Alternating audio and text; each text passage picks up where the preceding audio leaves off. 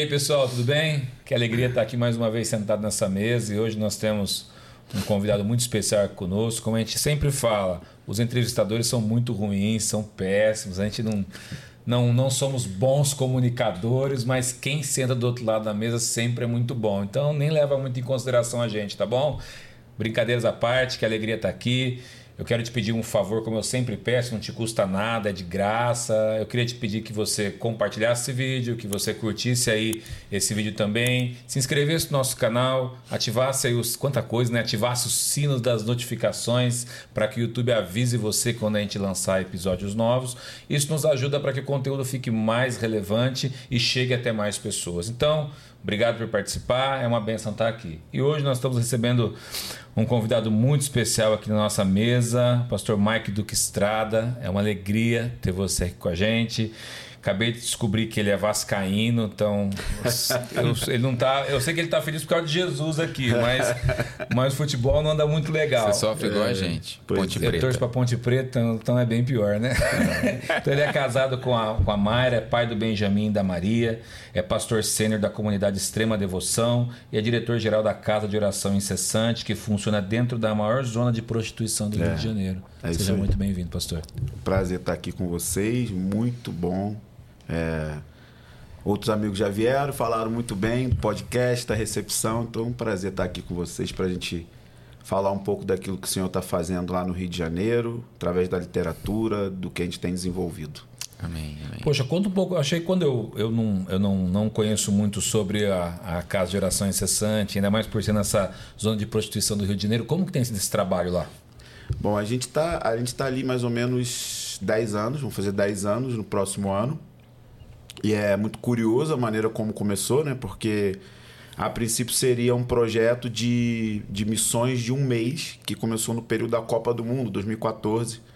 Quem não lembra da Copa do Mundo Puxa, 2014? Fatídico 7x1. Essa foi marcante. Essa doeu. É, doeu demais. Então, então, na Copa do Mundo, uma, uma organização chamada Exodus Cry, que ela trabalha especificamente combatendo tráfico de humanos.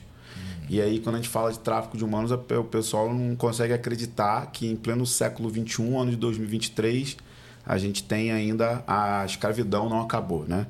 Então, o tráfico de humanos ele é, é bem centrado ou em trabalho escravo ou no, no tráfico sexual, propriamente Sim. dito. E o Brasil é um dos maiores países é, do mundo que tem tráfico de humanos centrado na questão da prostituição em si. Então, em 2014, eles vieram ao Brasil e eles estabeleciam é, salas de oração nas sedes da Copa. E aí eles treinavam a igreja para orar ali 24 horas, 7 dias na semana, durante um mês. E treinavam equipes de evangelismo especificamente para ir nas zonas que eles chamam de áreas vermelhas né, das cidades, para pregar o evangelho para essas moças. E isso aconteceu em todas as sedes da Copa. No Rio de Janeiro, aconteceu dentro da Vila Mimosa. É uma região central, ali no bairro da Praça da Bandeira, fica a mil metros do Maracanã, mil metros do centro da cidade. Fica entre a Praça da Bandeira, centro e o bairro da Tijuca, e mais atrás São Cristóvão. Então é uma região bem central ali do Rio de Janeiro. E aí esses projetos eles não foram à frente depois da Copa em todos os outros lugares e eu sempre brinco, né, que Deus tem um senso de humor muito interessante, porque assim, o Rio de Janeiro, por mais que a gente veja isso em todo o Brasil, mas o Rio de Janeiro ele é uma espécie de cartão postal da prostituição, da sensualidade, de vender essa imagem, né? E exatamente no Rio de Janeiro, a nossa sala de oração ali no, no período do projeto, ela era a de todas, eu, eu conhecia os líderes das outras, ela era mais sem recurso, sem estrutura, era, ela é ainda né, no, é, no quinto andar de um prédio comercial. Então a gente não tinha som, o equipamento de som era sucateado, a bateria era muito ruim. Né? E a gente persistiu naquilo ali. É, então, depois do projeto, a liderança é, me convidou para assumir e continuar fazendo a, a sala de oração acontecer ali. Na época eu era pastor em São Gonçalo, junto com os Bravos, hum. né? Ah, a, gente tinha, a gente tinha também uma sala de oração em São Gonçalo e uma igreja local. E aí, em 2015, encurtando a história, foi quando eu decidi sair de São Gonçalo, me mudar para o Rio de Janeiro, né? E tocar ali a sala de oração, que está funcionando hoje, até hoje, 10 anos. A gente tem 18 missionários em tempo integral. Então a gente tem mais ou menos 50 horas de adoração e intercessão por semana. Né? Eles é... fazem missão urbana no Rio de Janeiro isso, ou vêm de outros isso. lugares? A, maioria dos jovens é, são parte do Rio de Janeiro e parte de outras cidades. Que legal. Porque a gente faz bastante escola de capacitação e aí esses aí quando a gente fala da nossa visão de combinar é, oração e, e, pregação do evangelho, oração de noite e pregação do evangelho, é uma proposta que é antiga, porém ela é nova. Ela é antiga porque a igreja apostólica fazia isso. Ela combinava Sim. a oração e proclamação do evangelho, mas no decorrer da história, é, a gente tem vários movimentos assim, por exemplo, os morávios, né, que estabeleceram oração 24 horas por 120 anos e, e depois do livro de Atos, talvez é, por causa da, dos recursos da época, talvez o maior movimento missionário da história, né? É, essa época não tinha Jocum, não tinha agência missionária, então era muito difícil você fazer missões. Então eles desbravaram, mas tiveram como, como base a questão da oração, que a gente chama de oração de noite, né? Então isso é algo muito novo para o Brasil. Por exemplo, a gente pagar alguém para orar é, sete, oito horas diárias como emprego, como função Sim. integral. E a partir desse lugar a gente desenvolve é, trabalhos com a comunidade local ali. Então hoje a gente está atendendo 30 crianças de reforço escolar. legal. É, a gente atende as famílias do bairro toda semana visitando as casas. É, mas o maior impacto são as crianças mesmo. Porque a, a, a gente trabalhou muito tempo diretamente indo falar com as meninas que trabalham ali, né? Só para você ter uma ideia, são desde os anos 70, 24 horas de prostituição acontecendo ali. E Rio de Janeiro tem um turismo sexual, né? exatamente, né? Exatamente. Então, você encontra, você pode comprar uma menina de, de, de 12 anos com uma senhora de 63 anos. Meu Deus. Então você vê, é uma coisa muito, muito triste assim. Então, a partir da, da, das crianças, a gente começou a pensar: é, existe o alcance, que a gente chama de alcance, que é o evangelismo em si, mas existe a questão da prevenção. Então, se eu consigo tocar uma criança de 10 anos, 9 anos, eu vou quebrar um ciclo maldito ali. Sim. Porque são gerações e gerações vivendo ali, direta ou indiretamente, da prostituição. Então, você imagina, se eu alcanço um menino, como a gente tem lá, três irmãos, por exemplo eles já estão com a gente uns seis anos. Chegaram bem novinhos. São os mais comprometidos com a oração. Desculpa. São os mais comprometidos com a igreja. São crianças, assim. Te alcançou os três. É, e aí você chega lá num turno, lá às seis da manhã, os meninos estão lá. Né? Então eles foram alcançados. E aí agora o que acontece? Como eles têm os amigos no bairro, eles vão sendo atraídos. Os outros adolescentes vão sendo atraídos. A gente tem testemunhos de mães procurando a gente falando que o filho com 11, 12 anos aprendeu a ler agora. Meu Deus. Por causa do trabalho que a gente faz de reforço escolar, é. né? É, então, mas assim, o que eu quero dar mais ênfase não é nem. É, isso é muito poderoso, mas a, a, ênfase que a gente dá lá é o seguinte: assim, a gente tem um meio que um. Como se fosse um ditado nosso, né, interno. Se você evangeliza três horas, ore seis. Então a gente sempre vai falar que a oração é o lugar da onde tudo vai, vai acontecer. Onde tudo vai começar, Exatamente. vai partir. Né? Então, para a gente, é, a gente não, não negocia esse ponto. Então, a gente vem de uma ideia de missões, é, de uma visão muito ativista, muito focada no fazer, fazer, fazer, fazer. E não tem nada de mais em fazer. A questão é a partir de onde você está fazendo. Porque se você faz é algo que não parte do lugar de oração, você vai ter falta de dois elementos aí. Primeiro, paixão por Jesus. Sim. Segundo, compaixão pelas pessoas. Exato. Então, o que, que faz uma pessoa ir ao campo missionário, seja lá onde for, por 10 anos e talvez não ver resultados? Porque missões focado em fazer, ela vai desgastar o missionário porque nem sempre os resultados vão aparecer. Sim. E às vezes não aparecem mesmo. Às vezes você gasta 30 anos no campo missionário sem ver os resultados. Mas você semeou com lágrimas. Alguém vai vir depois de você e vai colher vai colheita, o né? que você gastou anos fazendo. Então, a gente é, tenta tirar. Não que a gente não queira resultados, a gente quer ver a Vila Mimosa salva. Eu quero fazer casamento de meninas ali. Mas a gente quer focar de que a oração ela é como se fosse um depósito eterno. Às vezes a gente vai colher isso agora, às vezes a gente nem vai ver essa colheita, mas alguma hora a gente vai ver isso, seja nessa era ou na vindoura. Então eu acredito muito nisso. Então eu acredito que nós somos frutos de orações que foram feitas há 200 anos atrás. Sim. Alguém em algum momento estava orando Sim. pelo Rio de Janeiro, pela Vila Mimosa, para a gente ter hoje uma sala de oração com 18 jovens integrais, mais 30 e poucos voluntários e uma igreja de 120 pessoas congregando na maior zona de prostituição do Rio de Janeiro. Isso não é natural. Não, eu acho que ninguém, eu sempre falando, você não lembra de, nenhum, de ninguém que faça isso no Brasil nessa intensidade, pelo menos, né? É, existem muitos ministérios fazendo isso, mas eu acho que o ponto diferencial, não que a gente seja melhor, sim, não, é, não é esse assim a questão. É que sustentar a oração dia e noite, que é a expressão que a gente gosta de usar, né? É um desafio muito grande, porque você imagina, é colocar jovens dentro de uma sala cantando para o público de uma pessoa só. Às vezes não tem ninguém na sala, só tá o músico, o seu violão e ele cantando para Jesus e o outro orando intercessoriamente. Ou seja, não é uma conferência, Sim. não é algo que tem aplausos, é algo que envolve desânimo, é algo que envolve não ver os frutos diretos da sua Sim. oração, uhum. é algo que às vezes você vai fazer e vai perder a perspectiva de quem para quem você está fazendo. Então a gente sempre fala assim: é, eu estou desanimado, ele é digno. Eu estou cansado, ele é digno. Eu não estou vendo os resultados que eu gostaria, ele continua sendo digno. Então, na sala do trono, por exemplo, os quatro seres viventes estão adorando a Deus. Sim. Mas eles não estão adorando a Deus porque eles querem uma cura, salvação de um familiar. Não, eles estão com seus olhos fixados naquele que é digno. E as escrituras dizem que eles são cheios de olhos, né? Sim. Eu, eu penso nisso como faculdades de conhecimento, como Paulo fala. Eu oro para que os olhos, no plural, do seu interior sejam abertos, para você ter revelação do conhecimento de Deus. Então eles estão ali porque eles estão vendo a revelação da grandeza de Deus e eles não conseguem parar de reverenciar o que está no trono.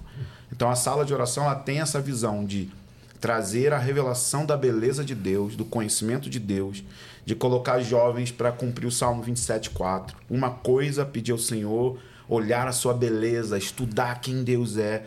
E a gente entende que isso é o combustível máximo para fazer missões, seja no bairro, seja em outras nações. Onde Deus, é. onde Deus queira que você vá. Né? O envio vem desse lugar. Sim. Então John Piper ele fala uma frase muito linda, estava lendo agora que é, missões não é o fim. Um dia missões vai ser o fim.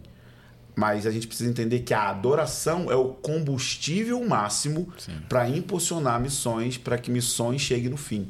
Ou seja, as nações da terra Sim. sendo discipuladas, então venha o dia do Senhor, venha o retorno de Jesus. Então a adoração a gente nunca vai parar de fazer, Sim. mesmo quando o Senhor retornar. Missões um dia a gente para de fazer. Mas a adoração, ela não é para desencorajar missões, ela é para colocar fogo de paixão e compaixão para que haja envio no poder do Espírito Santo. A nossa, a nossa preocupação é o que a gente está fazendo parte do lugar onde a voz de Deus está comissionando, enviando. Né? Esse lance das crianças mesmo, a gente parou durante um tempo é, de fazer o evangelismo com as meninas e a gente ficou assim: Deus, o que, que você quer fazer? O que, que é? E eu parei o evangelismo por dois anos. Olha que loucura. Fui bem criticado por isso na, nas redes sociais, né? É, eu, sou, eu sou, às vezes, atacado como se o cara contra o evangelismo. Isso, e que ano que você parou, pastor? Isso foi ali em 2015. Isso tem, dá para dar um Google e achar, uhum. porque a história é muito interessante. Então eu, eu pedi para ele o seguinte: olha, eu não quero é, evangelistas contando para as pessoas a respeito de alguém que eles não conhecem e de alguém que eles não passam tempo. Jesus. Eu quero sim, que vocês fiquem sim. diante dele. Eu quero que vocês é, queime. Eu sei que isso é um processo que a gente vai fazer a vida inteira, mas eu tinha um grupo de missionários que era praticamente viciado em ativismo. Queria estar na rua Queria estar falando. fazendo alguma coisa, mas nunca leram as escrituras todas, não conhecem é, os atributos de Deus, não estudam a Bíblia. Era, era esse tipo de material que eu tinha e que eu não queria perpetuar Sim. com esse estilo de vida uhum. missionário que não parte do conhecimento de Deus. Então, dois anos a gente orando intercessoriamente, é, pedindo para que o Senhor fizesse justiça na Vila Mimosa. Passado esse tempo, uma pessoa procura alguém da nossa equipe e faz a pergunta: O que, vocês estão fazendo aí? Porque. Eu falei: Não, não estou entendendo a pergunta. É porque tem algumas meninas um grupo de meninas de, que trabalham ali na Vila Mimosa, que elas não estão conseguindo entrar dentro da boate para fazer o seu trabalho, entre aspas, porque elas estão vendo um homem de branco lá dentro. Meu Deus. E eu, assim, meio incrédulo ainda, porque, nossa, é tipo aqueles testemunhos sensacionalistas, preciso de, de prova, Deus, por favor. Na semana seguinte, sai no jornal de publicação ali muito forte no Rio, não sei se pode falar o nome do jornal. Pode, pode. Jornal Extra, né? Não sei ainda se é publicado, mas você pode dar o Google aí, você vai ver. Prostituição cai 50% na Vila Mimosa.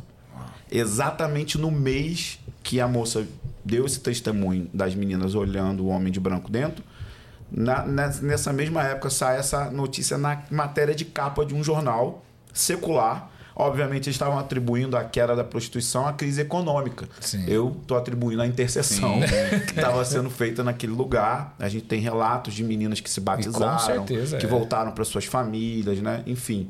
Então a gente vê como que a oração ela move o Senhor, ela move em lugares que a gente tem relatos, né, de é, pessoas muçulmanas, islã, sendo salvas por sonhos, né? Aparições de Cristo pra elas, né? Então, por meio da oração.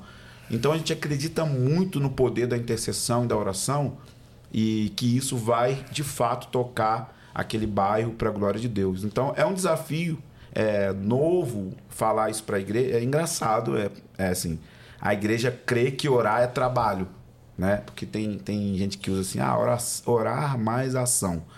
Isso é- nem é muito bíblico, porque a oração por si só ela é uma, É uma ação. ação, Ela é uma ação. Mas como às vezes a gente tem essa visão muito é, Ativista. de ativista, de produtividade, né, eu tenho falado esses dias, Deus não quer produtividade, Deus quer fertilidade. É muito diferente. Por isso que ele fala: permaneçam em mim e vocês vão dar fruto. Então isso não é, não é, isso é fertilidade. Você vai ser uma pessoa que produz fruto. E se você for olhar o texto de João 15, quando fala de frutos ali, ele não está falando de frutos no sentido de frutos do, do que o ministério produz. Mas fruto na Bíblia é se tornar parecido com Jesus. Aí você pega os frutos do Espírito ali, que fala da descrição do caráter de Cristo. Ou seja, é como se permanecer em Jesus vai embelezar a igreja com o caráter de Jesus. Ou seja, se você se torna parecido com Jesus, gente, é óbvio, você vai ser produtivo. Você vai falar dele. Você vai falar dele, você vai discipular pessoas, você vai tocar o quebrado, o faminto, você vai fazer. Mas quando você inverte isso, é, você pode ter uma coisa chamada burnout, que é esgotamento emocional e físico, porque você acha que você é o Messias, você tem que mudar o mundo, você tem que salvar o mundo. E é o contrário, o que a gente precisa fazer é confiar naquele que já salvou o mundo. E seguir o cordeiro por onde quer que ele for. Se o cordeiro for a uma mansão, eu vou na mansão. Se ele for a um beco, eu vou no beco. Então, assim, contemplar o cordeiro faz com que você se torne alguém efetivo para o reino de Deus. Mas é difícil, porque a gente tem sempre uma demanda, a gente olha as necessidades. Bom, vivo no Rio de Janeiro. Se você quiser necessidade, meu Lá tem amigo, demanda Ah, o tem dia inteiro. o dia inteiro. Só que eu preciso entender a minha limitação. Sim, exato. Então, o próprio Senhor Jesus entendeu a limitação dele como homem encarnado. Quando ele olha as ovelhas, ele fala: Uau, é muito trabalho. Sim. E aí ele fala assim: Como que resolve esse trabalho? Rogai, ore. Tipo, a palavra rogar é tipo assim: pegue o Senhor aqui no colarinho e fala: Deus, olha a colheita, olha as comunidades do Rio de Janeiro. Cadê os trabalhadores? O problema não está na colheita, o problema está no trabalhador. Exato. E o trabalhador é o quê? O cara que é enviado. Ele fala assim: rogai ao Senhor da seara para que envie. Mas e a palavra equibalo, né? Tipo, envio no poder do Espírito Santo. Então, o campo missionário hoje precisa de uma revolução. E essa revolução vai começar no que eu chamo de estufa de oração. É onde comunidades, igrejas locais vão colocar a oração no seu lugar de novo, que é o centro, no centro, a presença de Deus sendo o centro. E não só nas nossas igrejas no sentido instituição, mas na mesa de casa, na mesa da família Começando dentro de casa, nosso primeiro de ministério. casa, né? dentro de casa. Então eu tenho falado muito sobre o culto doméstico, separar 10 minutos para orar com os filhos, abrir as escrituras no café da manhã. Se você for honesto, fizer uma pesquisa é, nacional de quem faz isso, é uma coisa muito simples. Sim. É simples, não é, não é tipo assim, nada elaborado, Não é que você você não precisa ser um teólogo acadêmico. É abrir a Bíblia, ler um versículo e orar com a esposa e com os filhos. É tão simples que a gente não faz. Na prática, isso não acontece. Então, às vezes, a gente institucionaliza demais a espiritualidade. Assim. Tipo, parece que a espiritualidade é coisa de um prédio, de uma placa, de um CNPJ, de uma religião. Sim. E não começa dentro da nossa A gente família. imagina que as pessoas imaginam que só encontram Deus lá dentro. É, Exatamente. E a vida, ela é espiritual como um todo, né? Sim. Então eu tenho pensado muito nessa, nessa questão de restaurar o altar da oração, começando dentro de casa, assim, começando com a minha esposa, com os meus filhos. E isso vai se transformar numa cultura. Se você proclama isso para sua comunidade e tem isso como um valor central, isso uma hora vai permear toda a turma. E aí, meu amigo, é uma explosão, assim, não tem como. É, As pessoas, pegar- as pessoas querem colocar muita responsabilidade para elas. E eu faço, eu consigo, mas não colocam Deus à frente na oração para que o Espírito se mova, né? Sim. É, então acho que é, eu sempre falo assim, quando a gente abandona o lugar de oração, a gente está dando um recado. Deus, eu consigo fazer sem você. Sim. Eu, eu consigo, con- eu consigo. E é, e é possível. Isso que é, é assustador. É possível no sentido de que tem coisa que dá certo. É, na igreja, no ministério, números, coisas acontecendo. Só que a gente confunde é, o sucesso humano com a aprovação de Deus. né? Exato. A gente acha que tem a chancela do Senhor porque os números são bons, o dinheiro está entrando. A igreja tem muita gente. Tem muita gente. Então hoje você não precisa é, ser espiritual para fazer uma igreja encher de pessoas. Existem muitas outras Se estratégias. você for um bom comunicador, já consegue. Se tem uma boa música, uma boa banda, É. um bom comunicador, se tiver um berçário, Um bom tempo, luzes, um negócio consegue. bem top, você consegue. é porque a gente está numa cultura de entretenimento, né? Sim. Cultura da celebridade e tudo mais. E as mídias sociais, elas, elas vendem uma coisa que, né? Eu falo que é quase que 80% do que está na mídia não é armazenamento de óleo, é queimando óleo. As pessoas estão, sabe? Elas não estão sendo combustível. É, elas não estão sendo sábias, as virgens sábias. Estão armazenando óleo para aquele grande dia. Não, elas estão queimando óleo, queimando combustível, queimando combustível. E aí é perigoso, né? Porque é uma geração que consome isso. Então não- é errado consumir, mas é errado quando a gente não sabe o que está consumindo. Sim, Né? Você imagina chegar no lugar e não olha a validade, não olha a procedência do alimento, e as pessoas estão se alimentando disso. E esse tipo de coisa está produzindo o tipo de cristianismo que a gente tem no Brasil. Porque é, eu chamo a geração que sabe tudo sobre o nada, né? Exatamente. A gente sempre tem uma opinião para dar. Eu falo com os jovens lá, você não precisa dar a sua opinião sobre tudo. É, houve um fenômeno de lá para cá, assim, de sei lá, de 2012 talvez, que todo mundo virou cientista político. Não, Todo todo mundo. Todo sabe. mundo tem uma opinião sobre direita, sobre esquerda, sobre centro, sobre quem tem que ser, quem não tem que ser. Eu fico assustado, assim, da onde veio essa, essa sabedoria toda, né? Então é uma geração que tem muito conhecimento, informação. A gente vê muito teólogo de TikTok É, hoje, exatamente. teólogo de YouTube. O cara aprende É. ali em vídeo. Mas são sábios segundo o mundo. Sim, Então é muito conhecimento, pouca sabedoria. exato. É, não tem profundidade, sabe? Não é algo que afeta a vida. E o lugar de oração é esse lugar, é um lugar de uma longa jornada. Assim. É, o que a gente está aprendendo é proclamar uma visão para as pessoas de 100 anos. Eu quero ver você com 90 anos com a sua Bíblia aberta, amando mais Jesus do que antes, sabe? Queimando, tendo lágrimas nos olhos quando você lê um simples texto da Escritura, exalando compaixão, exalando misericórdia. Eu quero ver isso numa proposta de 100 anos. Sim. Eu não estou te dando. é, eu falo que o brasileiro ele gosta muito de intensidade, mas eu falo, a gente precisa aprender a constância. Sabe? Intensidade é maravilhoso, mas intensidade ela não é sustentável se você não colocar o seu lugar no lugar de oração. E é uma vida para a vida toda. A vida de oração não é uma coisa que eu faço porque eu quero alguma coisa assim. Ah, eu estou fazendo isso, eu oro para. Não. Oração é um fim em si mesmo. Porque orar é encontrar Deus. Encontrar Deus é um fim em si mesmo. Sim. Sabe? Deus não é um meio para que eu chegue em algum lugar. É óbvio que encontrar Deus tem consequências, é, resultados, coisas acontecem. Mas, em primeira instância, minha motivação é: Deus é um fim em si mesmo. Se eu encontrei, eu encontrei tudo que eu preciso. Exato. É, e esse é um ponto talvez é mais difícil das pessoas entenderem, porque até quando a gente vai orar, a oração se torna é, um, uma espécie de amuleto e não encontrar Deus Não é um fim. relacionamento, Um relacionamento, né? é, exatamente. Assim, eu não encontro minha esposa, já pensou se eu encontro minha esposa só para pedir coisas. Cozinha pra mim, É, lava a louça pra mim. exatamente. Então, lava assim, minha roupa. Lava minha roupa. Porque aí vem a outra questão, que é o que é oração? Então a Bíblia tem oração de petição pessoal e 70% das pessoas no mundo evangélico, quando eu falo oração, elas pensam em petição pessoal. Tem isso na Bíblia? Tem. Mas é um estilo de oração que não te traz sustentabilidade no lugar de oração. Você não consegue ficar se encontrando com a sua esposa só para pedir. Sim. Aí talvez aí 30% das pessoas pensam em oração como batalha espiritual. Então elas acham que orar é brigar com o inimigo. Na Bíblia tem batalha espiritual, obviamente, mas é também um estilo de vida de oração que não é sustentável.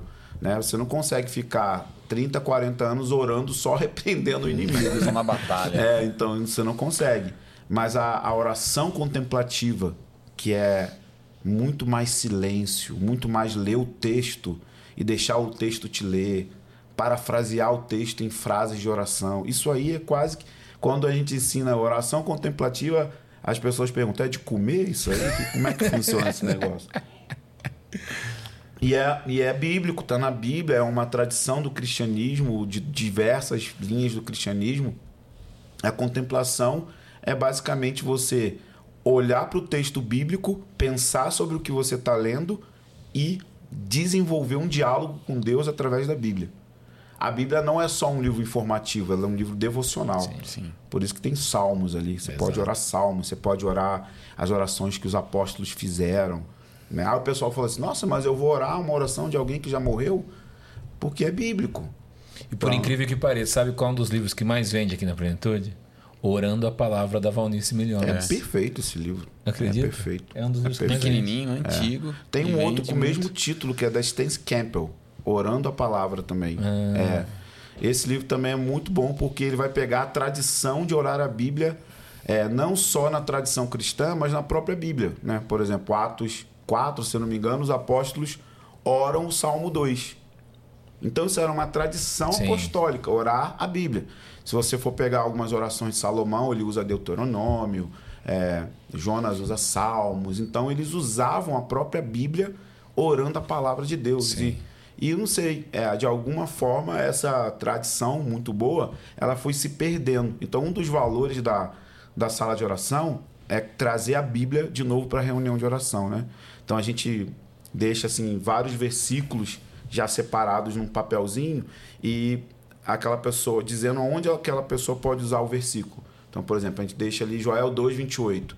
É, depois disso derramarei o Espírito sobre toda a carne. Ela sabe que ali ela pode orar por avivamento, pelo derramar de Deus, pelos jovens.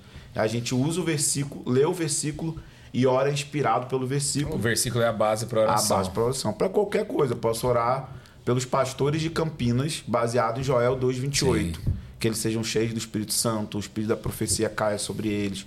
Posso orar pela minha cidade, pela minha escola. Então a gente foi trazendo de volta a palavra, porque a palavra ela vai levar você a essa contemplação, que basicamente é ver o que está por trás do versículo. O problema é que uma grande maioria de pessoas não conseguem fazer isso, os cristãos, porque não conhecem as escrituras. É, exatamente. É, eu acho A que gente tem um, assim. analfabe- um analfabetismo bíblico bíblico, no. Brasil, né? É. Esse é outro ponto, né? Que a gente precisa trazer a Bíblia para a mão, mão das né? pessoas, porque é, ficou-se entendido que estudar teologia é só para os acadêmicos. Exato. E teologia, na verdade, o grosso da palavra é o, é o estudo do conhecimento de Deus. Sim, exato. Então, todo cristão é chamado a fazer teologia. Sim. Todo cristão é chamado a conhecer quem Deus é. Óbvio que nem é todo mundo que vai para um seminário, vai ser um acadêmico, vai se tornar alguém é, como profissão Sim, de teólogo sim. mesmo. Que no Brasil É, ainda, é, ainda não nem- tem muito, não né? tem muito, é, mas eu, eu sempre é, encorajo a ter livros na nossa comunidade. Então eu sempre estou indicando livros, sempre estou falando de livros. Né? Eu comecei com 18 anos minha conversão. Eu era diácono de uma igreja, eu ganhava 320 reais por mês. Todo mês eu ia na antiga Juerp e comprava dois livrinhos. Todos os todos eu ia lá e comprava dois livros, eu ganhava muito pouquinho e acho que hoje eu devo ter aí uns quase 20 mil de literatura Que legal. que eu fui comprando. O pessoal entra na minha. Eu sou apaixonado por livros. Aí eles falam: Você já leu tudo? Aí eu digo: Olha, 80%. Tem uma remessa nova que chegou, que está aí, mas a maioria foi lido. Então eu sempre falo: livros mudam uma geração. E se a gente é crente de verdade. A gente tem e a gente tem problema com livros, a gente tem problema com Deus, porque ele ama letras, né? Ele, Exato. ele já deixou o livro, ele gosta de escrever na pedra, ele gosta de escrever no papel. Na O cara não gostar de ler, Não tá, então ele, não vai, ele não vai conhecer Deus como É, deveria. exatamente. Quem fala assim, eu sempre, eu sempre questiono os, os discípulos, falo, tá lendo algum livro? Ah, não, não gosto de ler livro. Mas, cara, não entra na minha cabeça você não gosta de ler livro e você falar que você gosta de ler a Bíblia. É, não faz sentido. Cara, livro e Bíblias são Sim, livros, né? Sim. E é maravilhoso quando você senta diante de uma boa literatura. Eu tenho essa impressão de que eu estou sendo mentoreado pelo autor. Sim. Exato. Eu estou sendo aconselhado por ele ali. Nossa, uau, esse cara disse isso. Ah, eu vou um rabisco agora. Eu vim, li- vim lendo um do Hernando Dias Lopes e um do Joe Piper. Vim no avião, peguei um, peguei outro. É, então eu sempre falo isso. É, se for na casa de um judeu, sempre vai ter livros. Por isso eles são o povo mais incrível que tem no que diz respeito à intelectualidade. Sim. Os grandes nomes da ciência, da medicina, Prêmios Nobel, é, né? são judeus. Então eles são conhecidos como povo do livro, porque tem livros. Então onde tem livro vai ter sabedoria. E a história é mudada. Né? Você vê, John Wesley já estava pregando o evangelho e aí um dia ele leu o prefácio de Lutero do livro de Romanos. E ele leu esse, esse texto e ouviu um moraviano pregando, e ele, o coração dele foi aquecido, porque ele leu um livro de teologia, falando sobre a justificação. Ele já era pregador, e mesmo assim não tinha tido uma experiência salvífica. Então você vê como livros podem impactar a vida de uma geração. E aí a gente pega John Wesley, tem todo o movimento Sim. metodista que veio. O cara partir, deixou uma. Deixou Uma um legado né? Um poderoso, né?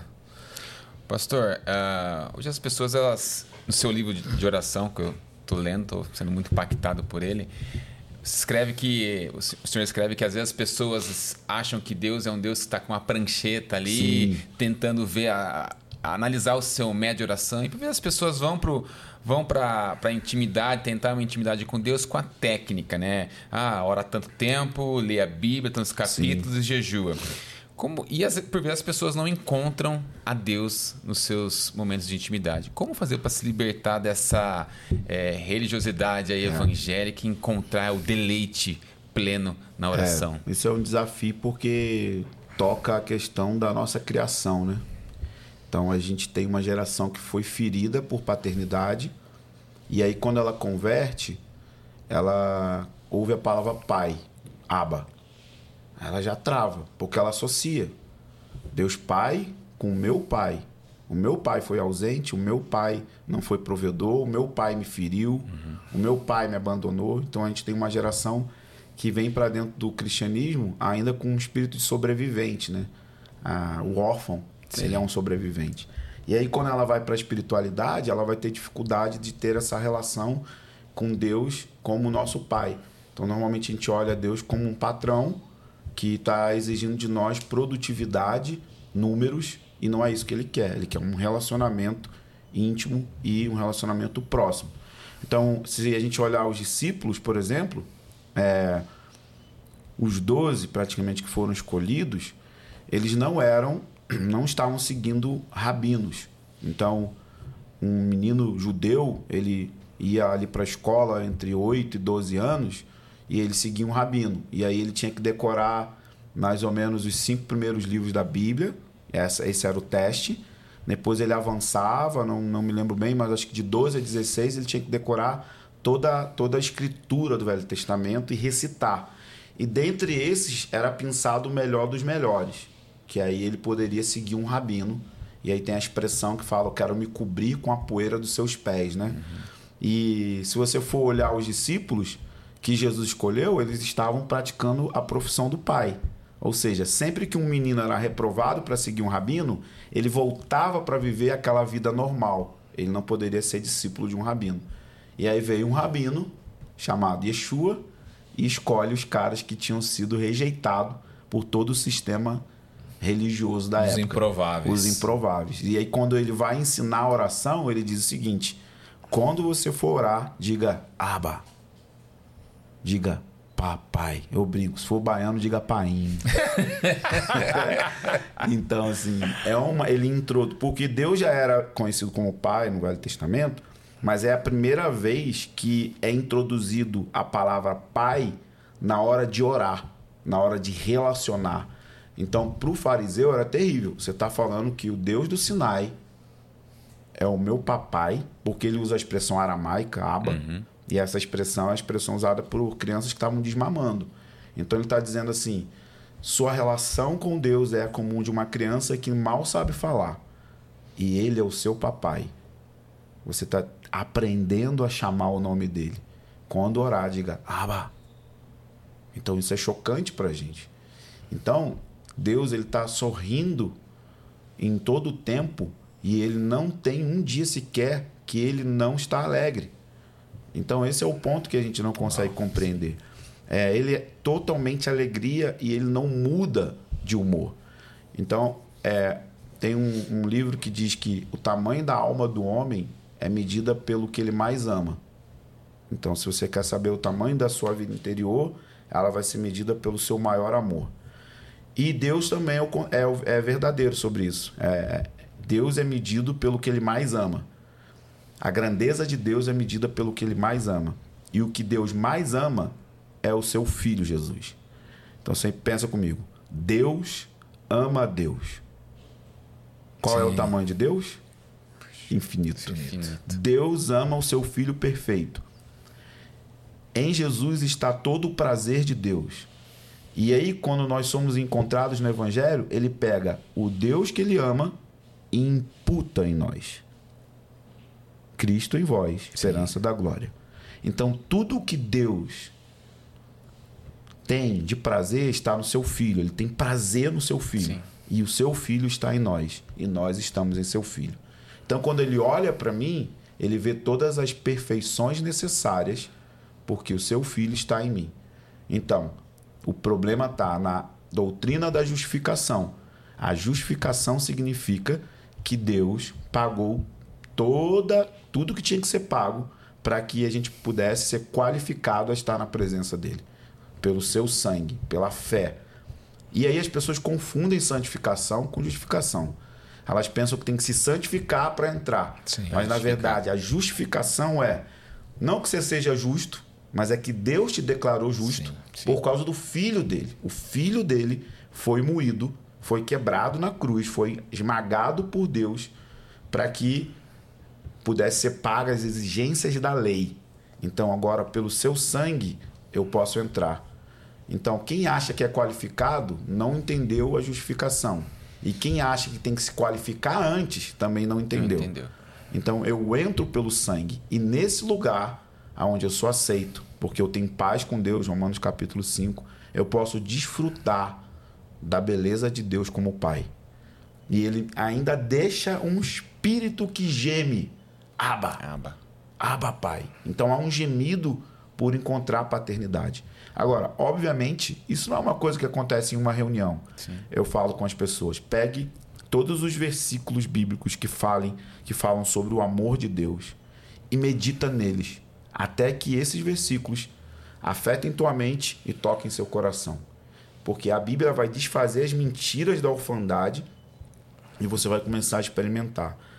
Irmãos, eu fiquei um ano, um ano orando João 17, 24, um ano. Eu li no livro. Eu relato isso no livro, nem me lembrava É, se eu relatava é. isso. Você Foi fala um que ano. até que momento que aquilo entra em você. Exatamente. Porque eu sabia. As pessoas sabem. Sabem aqui. Ah, Deus me ama. Tá? Mas você sentiu isso. Isso afetou. Né? Tem a ver com afeições, né? Tipo, suas afeições. Ser constrangido pelo amor. constrangido, assim, sabe? É uma coisa. E tá ali, assim. Eu precisava pegar a Bíblia, ler João 17, 24, que diz: Pai, meu desejo é. Eu parava assim, falava, calma. Jesus está orando. Jesus está dizendo que tem um desejo. Como que é Deus ter um desejo? E o desejo é que aqueles que me deste esteja comigo. Eu falei, calma. Jesus, você me deseja? Aí ele termina o versículo dizendo: Para que vejam minha glória. Então Jesus deseja que eu esteja com ele para me mostrar sua beleza, sua glória.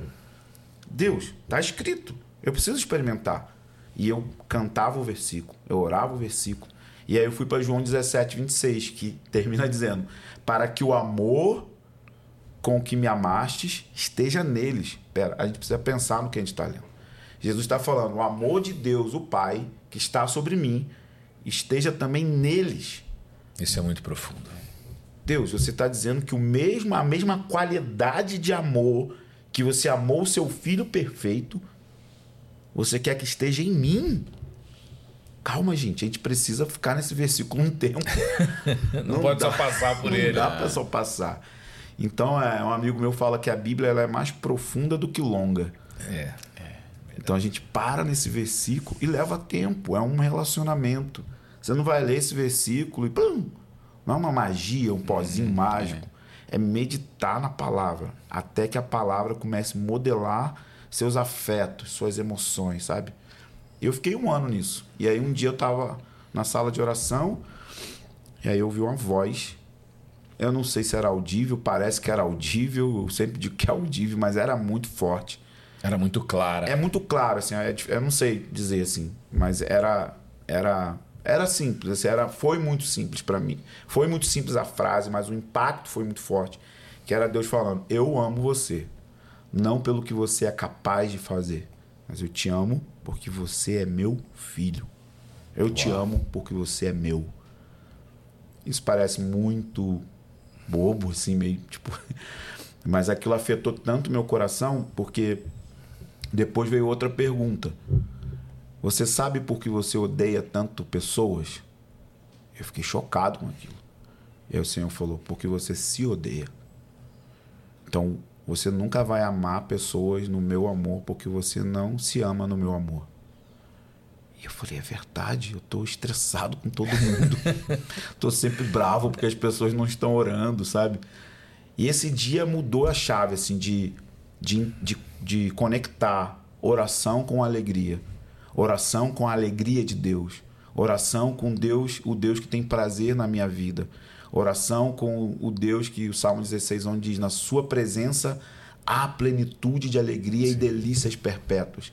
Conectar oração com planejamento, que é difícil para o brasileiro, porque é o planejar o seu tempo de oração, Sim. ter uma agenda, tal hora eu vou estar com o Senhor, para que você tenha tempo de ir profundo nisso e conectar a oração com a alegria. Alegria não a minha, mas a dele. Ele se alegra em mim. Como Deus reage quando alguém acorda duas horas antes do trabalho, cheio de sono, abre a sua Bíblia e começa a orar. Como que é que é isso? Como que é isso no coração de Deus? Como que é, sabe, aqueles que foram criados para relacionamento entrarem no lugar de relacionamento. Então, é, eu escrevi o livro pensando nisso, assim. Como Deus sente o cheiro do que a gente ora. Sabe? Como isso chega como até as narinas isso chega dele. nele. Como que é para ele, assim. Então, eu acho que a gente precisa pegar esse assunto que é tão simples, mas ao mesmo tempo é tão profundo e parar um pouquinho mais de tempo para analisar o que, que Deus pensa quando alguém levanta a voz e fala: Abba, eu estou aqui. Aba, eu estou triste. Aba, eu estou quebrado. Aba, eu não estou vencendo essa área na minha vida de, de pecado. Aba, me salva. Se você não aparecer, eu estou perdido. Como que é um filho quebrantado, movendo o coração de Deus assim? É, eu penso nos meus filhos quando tem um grito em cima da casa, assim, a gente move o nosso corpo tão rápido para ver o que está acontecendo. Você voa, é, né? Você voa, tá você fala, nossa, você quer ser o salvador, você quer ser o protetor naquela Sim. hora, o provedor. Como que é Deus Pai ouvindo o nosso choro, a nossa lágrima, sabe? Então acho que a revelação da paternidade de Deus, ela vai impulsionar a nossa vida de oração de uma forma que a gente não tem assim ideia. E eu vou te falar, até hoje, eu preciso voltar nisso. Eu não posso, como eu brinco, deixar crescer o matagal em Sim, cima dessa revelação, porque o inimigo ataca a gente com mentiras, é, o inimigo ataca a gente nas nossas emoções, circunstâncias da vida dão errado, problemas todos têm. Então isso pode vir como uma mentira para tentar manchar o caráter de Deus como pai. Que é isso que o inimigo faz. Sim. Ele quer dizer, ah, ele te abandonou. E é tão ah. profundo Jesus falar isso sobre Deus ser pai, que realmente no Antigo Testamento não, não havia muito essa tratativa, ninguém chamava Deus de pai. Os muçulmanos mesmo falar é, que Deus é pai, isso é, um, é, é uma blasfêmia é um para eles, né? É, é um, escândalo. É um escândalo. O cristianismo é tem a ver com família, tem a ver com Deus, o Pai, seus filhos, Jesus sendo o primogênito é, e ele desejando que os seus, que os irmãos de Jesus, a igreja, se tornem semelhante a Jesus por meio do relacionamento com o Pai. E é muito interessante que a palavra adoção para o judeu, e essa palavra Paulo usa ela em Efésios, usa em Romanos também, é, tinha um primogênito, né, que era o primeiro filho, que tinha direito à bênção da primogenitura, que era o dobro de tudo que a família tinha para ele cuidar dos, dos menores. Então, Jesus ele é o primogênito. Mas a palavra adotar ali, quando você adota, o adotivo, o filho adotivo, passa a ter os mesmos direitos do primeiro filho. Então é como se ele fosse um segundo primeiro filho, entendeu? Tipo Sim. Tipo assim, então você foi adotado, por isso que a Bíblia fala que você se tornou co-herdeiro uhum. com Cristo. Com Cristo. Então você passa a ter os mesmos direitos de Cristo, não por causa de você, mas porque você foi adotado. Sim. Então você é um herdeiro, você não é mais um órfão. Né? Mas aí Paulo fala: enquanto o herdeiro se vê como escravo, ele não tem muito benefício. Então a revelação da paternidade de Deus vai trazer esses benefícios. Não é que coisas ruins não vão acontecer, porque às vezes a gente tem essa ideia de que Deus é bom enquanto está tudo uma bênção. E que se tiver alguma luta, então ele não é mais bom. Exato. Não, a única diferença é que se coisas ruins acontecem, ele só está mudando a rota de como ele vai te formar a imagem do seu filho todas as coisas cooperam ah, para o bem daqueles sim. que amam a Deus e que vivem segundo o seu propósito. Então, tudo vai cooperar para você ser formado à imagem de Jesus. Ainda que sejam pressões, lutas, guerras, coisas acontecem e no final o objetivo é você vai ficar mais parecido com Jesus. É, é porque a gente aqui no Brasil, a gente tem a impressão de que pô, aquele cara é muito abençoado, então ele tem muito Deus, Deus gosta muito dele. Já eu Ou aqui, gosta mais dele do que é, Já eu aqui que sou pobre, não tenho condições, tenho uma vida difícil, Deus se esqueceu de mim. E essa Exatamente. não é verdade. É, não é verdade. É uma, uma, uma deturpação do caráter de Deus e da sua bondade. Então, nos últimos anos, eu lutei muito forte contra a depressão. E eu não tenho muita, Sim. nenhuma vergonha de falar disso. Em então, que nós estamos, estamos todos. É, é, podemos sujeitos, passar por né? isso, sujeitos a passar por isso. E eu vou te falar, a época em que eu mais encontrei a bondade de Deus foi quando humanamente estava tudo dando errado. O livro tinha estourado, 16 mil cópias. É muito. É um best-seller. É, best 16 mil cópias. Eu não sou um cara famosão. A editora Impacto não é uma editora não é gigantesca como outras editoras. Ah, e só aproveitando, vou agradecer a Editor Impacto, o Eduardo Sim. que fez a ponte, que a gente nem falou no começo, Verdade. viu? Mas, é, Eduardo, é você que você vai assistir aí. Edu, obrigado. Então, obrigado pela ponte, viu? Te amo, Dudu. Você é meu. Ele cara. é uma benção. então, assim, você imagina, na época estourou e eu, eu não sabia o que era burnout, não sabia o que era depressão, não, não, não tinha contato com isso. É, e eu não conseguia orar. Como é que faz? Pô, o autor da cultura de oração não conseguiu orar porque está deprimido e, e não sabe como que lida com a depressão. E eu me lembro de eu encontrar o meu mentor, Harold Walker, e eu falar assim: eu não consigo. Eu não, eu não consigo. Eu sou fracassado, eu não, eu não consigo orar. E ele falar assim para mim: vai dormir um pouco. Deus não está exigindo nada de você. Uau. Descansa. Aí ainda fala: se conseguir ler um pouquinho de Salmos. Então ali eu encontrei a, a misericórdia de Deus, sabe? E tem a ver com isso, assim, a, a, é Deus colocando o coração dele nas nossas misérias. Sim. Então a oração ela não pode ser uma espécie de moeda para comprar Deus, sabe? A disciplina não pode fazer com que você se torne alguém que acha que é merecedor na verdade, nós merecíamos o inferno. Exatamente. A condenação, a condenação eterna. E pela sua graça, ele me envolveu em sua história, em seu coração, no seu amor.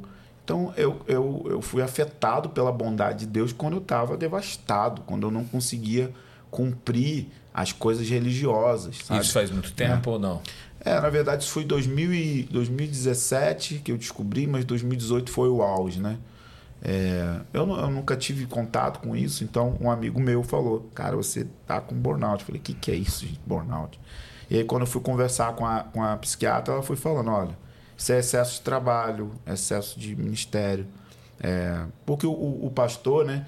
Ele, cara, às vezes ele leva. é, Não, a gente sempre fala assim: não leve trabalho para casa. É muito, muito bonitinho, muito É, romântico. papel é No- no- é na, muito teoria, na fácil, teoria é mas legal. no final tinha 200 pessoas congregando na minha cama. Entre eu e minha esposa, assim, ó, metaforicamente Sim. falando, né, gente? Mas tava ali, tipo, falam de problema, falando, não desliga. Então você não desliga um botão, por quê? Porque você entra na emoção das pessoas. Porque você ama pessoas. Você ama né? as pessoas. E, e eu, compaixão, e né? eu sou muito intenso na nossa casa, a gente é muito intenso. É, então a gente estava indo, indo, indo, indo. Quando a gente viu, nossa, a gente mesmo não tá, não tá se cuidando, assim, a gente mesmo não tá se protegendo. E aí foi quando eu tive um, um tempo de sabático aqui em Montemor, aqui perto. E aí eu reaprendi ler a Bíblia e orar para mim. Não é porque eu tinha que pregar, eu não tinha agenda, eu cancelei tudo eu recuperei meu coração, sabe? Tipo, é o que eu falei assim, orar não é para alguma coisa. Sim. Ah, vou orar hoje porque eu tenho que pregar sábado. Ah, vou orar porque, obviamente, o pregador deve orar, Sim, sim. não porque ele é pregador, porque ele é filho. Exatamente. Não porque eu vou fazer algo para Deus, eu preciso me preparar. Gente, isso aí então, é um né? tabu. Santificar. Isso é um tabu. Exato. As pessoas, de maneira geral, pastores e líderes, estão adoecendo porque virou uma profissão. Profissão. E aí ele precisa orar porque ele é o homem de Deus. E você tem a necessidade do seu ministério ter sucesso. ter né? sucesso. Você... Então, assim, não é sobre ter sucesso, é sobre um relacionamento. É sobre a graça de Deus, é sobre a bond... experimentar a bondade de Deus. Então, às vezes, Deus ele tem os seus meios, ainda que seja sofrer, para você entender: ei, você não é um super-homem. Ei, eu não preciso de você. Eu desejo você. É diferente. Sim. Eu quero você perto de mim.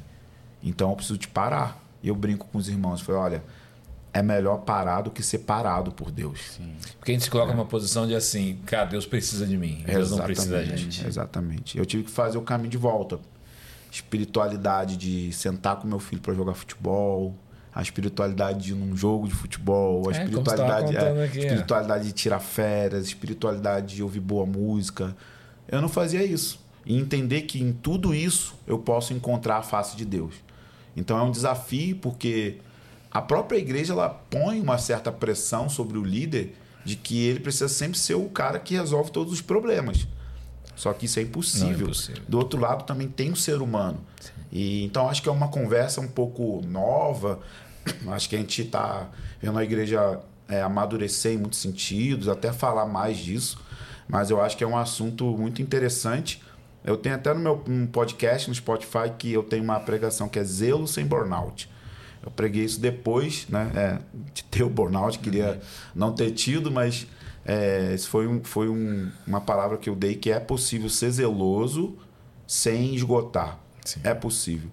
Mas ainda é um grande tabu conversar sobre essas coisas na igreja. O pastor falar que está esgotado, as pessoas falam, não, é demônio, Pô, é co- pecado, exatamente. é brecha. Mas não é homem de. Deus, não sei o que lá. Pô, mas É. como tem depressão, mas, poxa, se você é de Deus, você tem depressão. Pô, depressão é do inferno. É, e o psicólogo é muito mal visto também. Porque, por exemplo, se você quebrar o braço, você tem que ir no ortopedista. Sim. Mas se quebrar dentro, quebrar num lugar que não sangra, tipo. E outra, ao tempo que a gente vive hoje, a Terra nunca presenciou um tempo de tantos transtornos mentais como tem hoje. Sim, hoje sim. é muito grande isso. Não, eu e não- não eu tenho uma teoria, eu não sei se vocês concordam, mas me parece que isso, isso aí sempre teve. Só que a gente não sabia dar nome. É. Porque, tipo, o psicólogo mesmo, é, na minha, assim, quando eu lembro quando eu era adolescente, era visto como um médico de uma pessoa totalmente louca. Louco. É, Louca, psique, você pensava em psiquiatra, É. camisa de força. É, é, manicômio. É, essas essas coisas. Então criou toda um- Aham. uma coisa. Então a gente não tinha acesso à ciência. Tipo assim, poxa, isso aqui. po- é, pode- tem coisa que é química, era reposição hormonal, era ir no nutrólogo. Sim. Era tomar um suplemento que ativa vitamina, serotonina é, no seu sim. cérebro, sabe? Tinha coisa que era. Fazer um exercício físico, caminhar três vezes na semana, vai jogar serotonina. Não, a gente sabe. É viagem, ministério, come tudo que te põe na mesa lá, você tá viajando, prega até 10 da noite. O que, que vai estar aberto? Pizza e hambúrguer. É. Mas imagina fazer isso 20 anos. E nos últimos 20 anos também eu vejo que a, a nossa mente ela foi forçada a não desligar. Uh. Porque você pensa o cara antigamente 50 anos atrás, qual que era? O cara não tinha telefone, Ah, o cara não tinha internet, ele saía cedo para trabalhar, ele voltava no final da tarde, jantava às 7 horas, 8 e meia estava dormindo. Cara, a mente dele não, não se estressava tanto como a nossa hoje com esse bombardeamento de informação. informações. E isso está tá abalando a nossa espiritualidade porque a gente está cheio de barulho Exato. interno. Isso- Então as pessoas aí. não estão conseguindo parar. Eu faço o teste com eles. Ficam, fiquem aí cinco minutos em silêncio. Fica 10 minutos em silêncio. Falei, como que a gente vai ouvir Deus se a gente não consegue ficar quieto? A gente não consegue parar 10 minutos assim. Vou desligar o telefone, vou desligar tudo. Vou ficar quieto aqui. Tipo, um tempo de ócio santo. Vou ficar quieto aqui. É, as pessoas não conseguem. Elas estão sempre que, che- checando a próxima Isso, informação. A gente está mais preocupado com o que está acontecendo do outro lado do mundo agora, É, ou lá no. Congresso Nacional, coisa que não, nós não temos o poder de resolver É, fisicamente exatamente. fazendo, É. do que realmente orando. Sem contar a questão da comparação. A gente sempre quer a vida do outro. né? A vida do outro sempre é melhor. Sempre é melhor. Então a gente está agitado. Aí quando vai para o lugar de oração, é, você passa quase que meia hora só tentando calar as vozes internas e externas. Aí depois é que você consegue começar a orar. É um grande desafio. Pastor, eu estava lendo o seu livro que teve um dia lá que o senhor falou assim, gente, quem quiser ficar em casa assistindo televisão, Essa história é boa. pode ficar. Ô, Gu, manda mais água pra gente. né? É aquele ponto, pastor, que o pastor chega assim na tampa e fala assim, gente, porque Quer de, ora- cu- o de oração, né, pastor? Ah, a gente não vê a galera vindo, né? Sim, sim. Aí ele falou assim, gente, quem quiser ficar em casa assistindo novela, pode ficar. E a galera veio em peso, E né? a galera mudou. É, essa história é legal. Isso foi dentro do contexto de, do versículo, né? Que eu tava orando por um ano e eu ficava muito bravo com as pessoas que faltavam reunião de oração. E aí eu ficava bravo, aí eu era agressivo. E aí nesse dia, é, um amigo meu falou, ele falou comigo assim, ensine sobre a alegria de Deus para as pessoas. Ensine sobre a beleza de Deus. Ensine que Deus é, sorri para elas e, e que não existe pressão. Então acho que ah, o chicote nunca funciona de verdade. Se quiser usar o chicote, o legalismo, vai dar o efeito contrário. Mas ensinar, por exemplo, quando Moisés vê o Senhor, a primeira coisa que o Senhor fala, eu sou o Deus misericordioso e compassivo.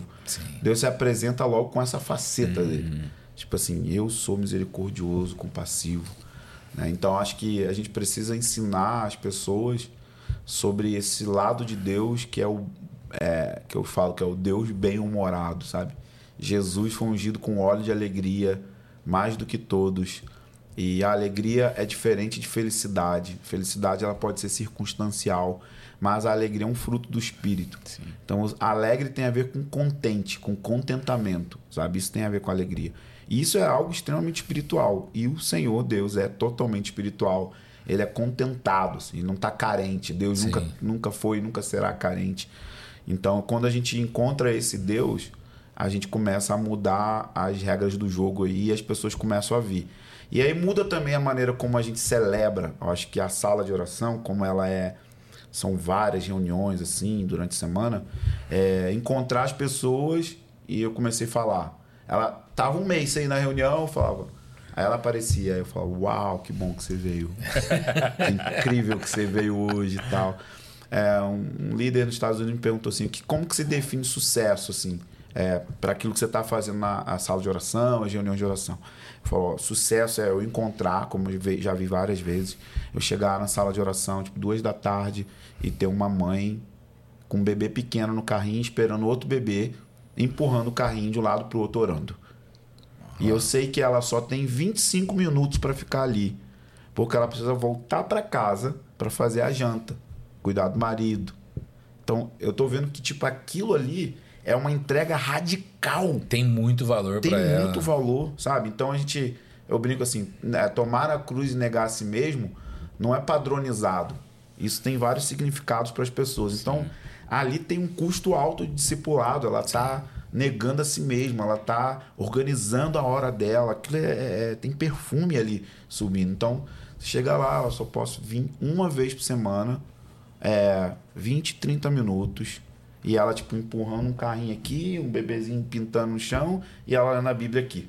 Cara, pelo amor de Deus, esse negócio é muito forte. Então você imagina, é, se você chega para essa pessoa e fala: Ah, isso não é nada, você tem que orar mais, sabe? É, você vem com legalismo, sufoca aquela paixão que, que é o que eu falo assim. Dê um pouquinho de espaço a Deus. Sim. E a presença de Deus vai começar a largar esse espaço. E aí você vai ver que você vai se tornar um ser integral para Deus. Eu, eu tenho uma, uma teoria que as, as maiores os maiores gigantes de oração e de, e de que vão ter destaque no fim dos tempos vão ser as mães. galardões, galardões grandes. Vão ser as mães. Eu, eu tenho essa, essa coisa assim. É, mãe, dona de casa, sabe? Que a gente não dá. não Porque elas não têm. Elas não, não têm púlpito, elas não falam no microfone, às vezes elas não lideram publicamente, mas elas estão lá quietinhas, sabe? Desenvolvendo intimidade com Jesus, amamentando para a glória de Deus, trocando fralda para a glória de Deus, cuidando do marido para a glória de Deus e cultivando intimidade. Que é- eu acho que essa é a ideia, assim, ó. O que Deus pensa de mim quando eu não estou mudando o mundo? Exato. Essa é a revelação. E talvez a mãe tá ali ensinando, ensinando o próximo avivalista da próxima Exatamente, geração. Por Exatamente. isso que eu tenho como referência para mim em oração, não conheci, viveu muito antes de mim, mas Susana Wesley, que mesmo com seus Clássica. 17 filhos, ela tirava uma hora por Susana dia Wesley, Sarah Edwards. estar com o Senhor. Se estudar a vida dessas mulheres, sabe? É, é incrível a maternidade centrada em Deus, assim. Sim. Então, para mim, são, serão as pessoas mais usadas que receberão os maiores galardões porque elas fizeram isso escondido. O que Deus pensa de mim quando eu estou em casa, exausta, descabelada, cheia de louça? Quando minha esposa me liga, vem pra casa, porque você tem que ajudar a dar banho nos meninos, nas crianças. Porque normalmente a gente ensina de uma maneira que causa um dano nessas mulheres ao ponto de que elas acham que não estão fazendo parte daquilo que Deus está fazendo. que o pensamento de Deus sobre elas é vocês não valem nada, vocês não têm utilidade. né? Então é os olhos de Deus me olham com prazer, mesmo quando eu não estou mudando o mundo, de acordo com o que significa mudar o mundo aí para as pessoas. A nossa esposa tá ajudando a gente em casa para que a gente possa sair e fazer a missão que a gente precisa, né? Sim. É, minha esposa ela deixou carreira, deixou tudo para se dedicar integralmente a formar os nossos filhos. É, para mim, ela é uma das mulheres mais poderosas que existe, é, de graça, assim, de, de, de- de sentar com os filhos, sabe? Eu aprendi muito com ela. E foi esse caminho, assim. A gente decidiu que a gente ia é, participar integralmente da formação dos nossos filhos. Moral, intelectual, caráter, vida espiritual. Então as mães, elas, elas têm esse poder. Mas hoje em dia isso é tratado como uma coisa sem valor. Se você não prega e não canta, se você anda do lado do louvor e não prega, então você não tem nenhum outro É porque espaço. pessoas- quem tem destaque tem valor, as pessoas pensam nisso. Talvez eu acredito que aquela irmã, aquela irmãzinha da igreja, aquela senhorinha que passa horas por dia É. orando, ela tem, ela toca mais o coração de Deus do que quem tá ali se expondo, talvez às vezes. Tem uma né? frase do livro que eu uso que é uma senhora de 84 anos de joelho numa sala, num quarto, é mais influente que o líder da ONU. É verdade. É mais Verdade. influente que o presidente dos Estados Unidos. É ela está diante do trono do governador do universo. E ela está mudando a história com as suas orações. Eu lembro da minha avó, quando eu chegava em casa, ela era da Brasil para Cristo. E eu, eu era criança, assim, eu chegava, ela estava ajoelhada, orando numa língua estranha, eu não entendia nada o que, que era aquilo. Meu tio tudo doido, viciado, drogado. E aí, depois da morte dela, foi convertendo um por um. A minha mãe foi minha mãe era usuária de cocaína, cara. Você imagina, minha mãe teve um encontro com Jesus, virou uma intercessora e aí alcançou eu, minhas irmãs. Então, você vai vendo assim, o fruto da, da oração, que para minha avó ela não, ela morreu e não viu isso. Ela nem imaginava, Ela nem imaginava. o que iria acontecer. O impacto que, que isso ia ter lá em 1985. Não, se ela imaginasse que você estava aí hoje rodando o Sim, Brasil pregando, é. isso é fruto da oração dela. Fruto da oração dela. Isso aí Os joelhos dela no chão. É, isso aí.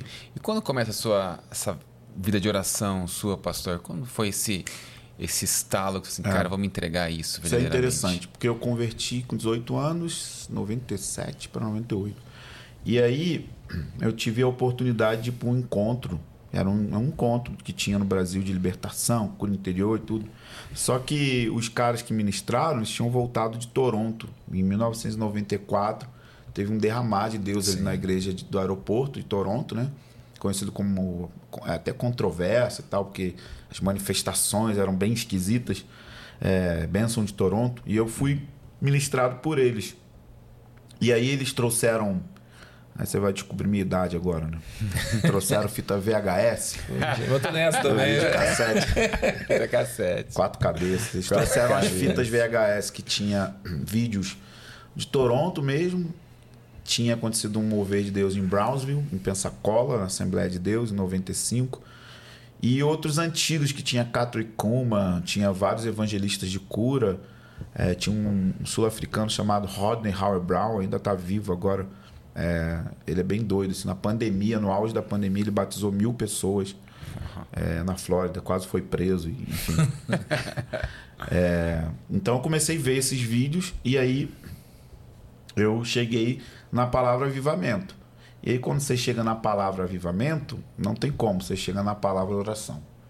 E aí você vai ver qual era a vida que os avivalistas tinham. E aí eu comecei a ir atrás de tudo que tinha a ver com oração e avivamento. Comecei a ler, pesquisar. Tipo, o que, que é isso? Como esses caras viviam isso? Por que, que isso aconteceu em determinada eh, cidade, nação? E aí comecei a ir atrás das literaturas. O primeiro livrinho foi Por que Tarda o Pleno Avivamento, Fera. que é um clássico, né? Sim, Leonard ou, Ravenhill. ou você ama ou você joga ele no fogo. O livro é bem provocativo, assim. Então fui atrás dele. Se você vai em Ravenhill, você chega no Tozer. É inevitável, né? É, você vai chegar nesses dois. Então a gente começou a ler esse, esse material e esse material era oração e avivamento, oração e avivamento. E eu tive a bênção de ser discipulado por um pastor que era apaixonado por livros de oração. É, então ele foi me ensinando desde novinho a ter hora para orar, ter um dia na semana para jejuar é, e fazer isso com outros, porque um encoraja o outro. né? Então a gente começou a fazer isso bem novinho ali e lendo livros é, que saíram no Brasil, é, Caçadores de Deus, Tom, Tom. Isso. É, na época, quando eu li, eu li em espanhol, ainda não tinha no Brasil, aí depois chegou no Brasil, todos os outros materiais de Tom Tinen, acho que a Casa Favorita, é, é, Caçadores de Deus, Casa Favorita, os Descobridores de Deus. Que esses né? nem, nem que nem, são pub- publicados. É, não os Caçadores de Deus sim, vende, É, vende bastante. Isso, Caçadores de Deus ainda é, os outros não. E aí a gente começou com os jovens da igreja a começar a devorar isso. E aí, em 2001, começa um mover no Brasil que sai de Belo Horizonte e de Londrina, mais ou menos ali. Que é o pessoal lá de BH, o David Killan, Antônio Cirilo, Judson de Oliveira, a própria Nívia na época, a Nívia Soares era bem novinha né, nessa época. E em Londrina tinha o caso de Davi, com Mike Shea, Mike Shea e o Davi Silva. E aí era um mover que era chamado de adoração extravagante no Brasil. Então eram milhares de jovens ao redor do Brasil em reuniões assim que você chegava é, na reunião ah, uma hora antes das reuniões e tinha 100, 200 jovens deitados no chão é, orando em línguas e buscando a presença de Deus sem que ninguém começasse a, essa reunião. E aí nessa época eu fui para Belo Horizonte morar lá, fazer uma escola é, de missões que tinha lá. Era a escola Clamor pelas Nações, né? Hoje nem sei se ainda acontece, mas ela juntava todos esses ministros que na época ninguém era famoso no Brasil, ninguém nem sabia. Eu lembro de eu trazer uma caixa de CD do Cirilo para vender e ninguém na loja queria, tinha que pôr consignado assim. Depois tornou, estourou e virou os hinos da igreja. né? É, eu lembro de chegar assim com o David Kinlan, os caras nem queriam, assim. é bem engraçado isso. Assim. Então eu comecei isso, né?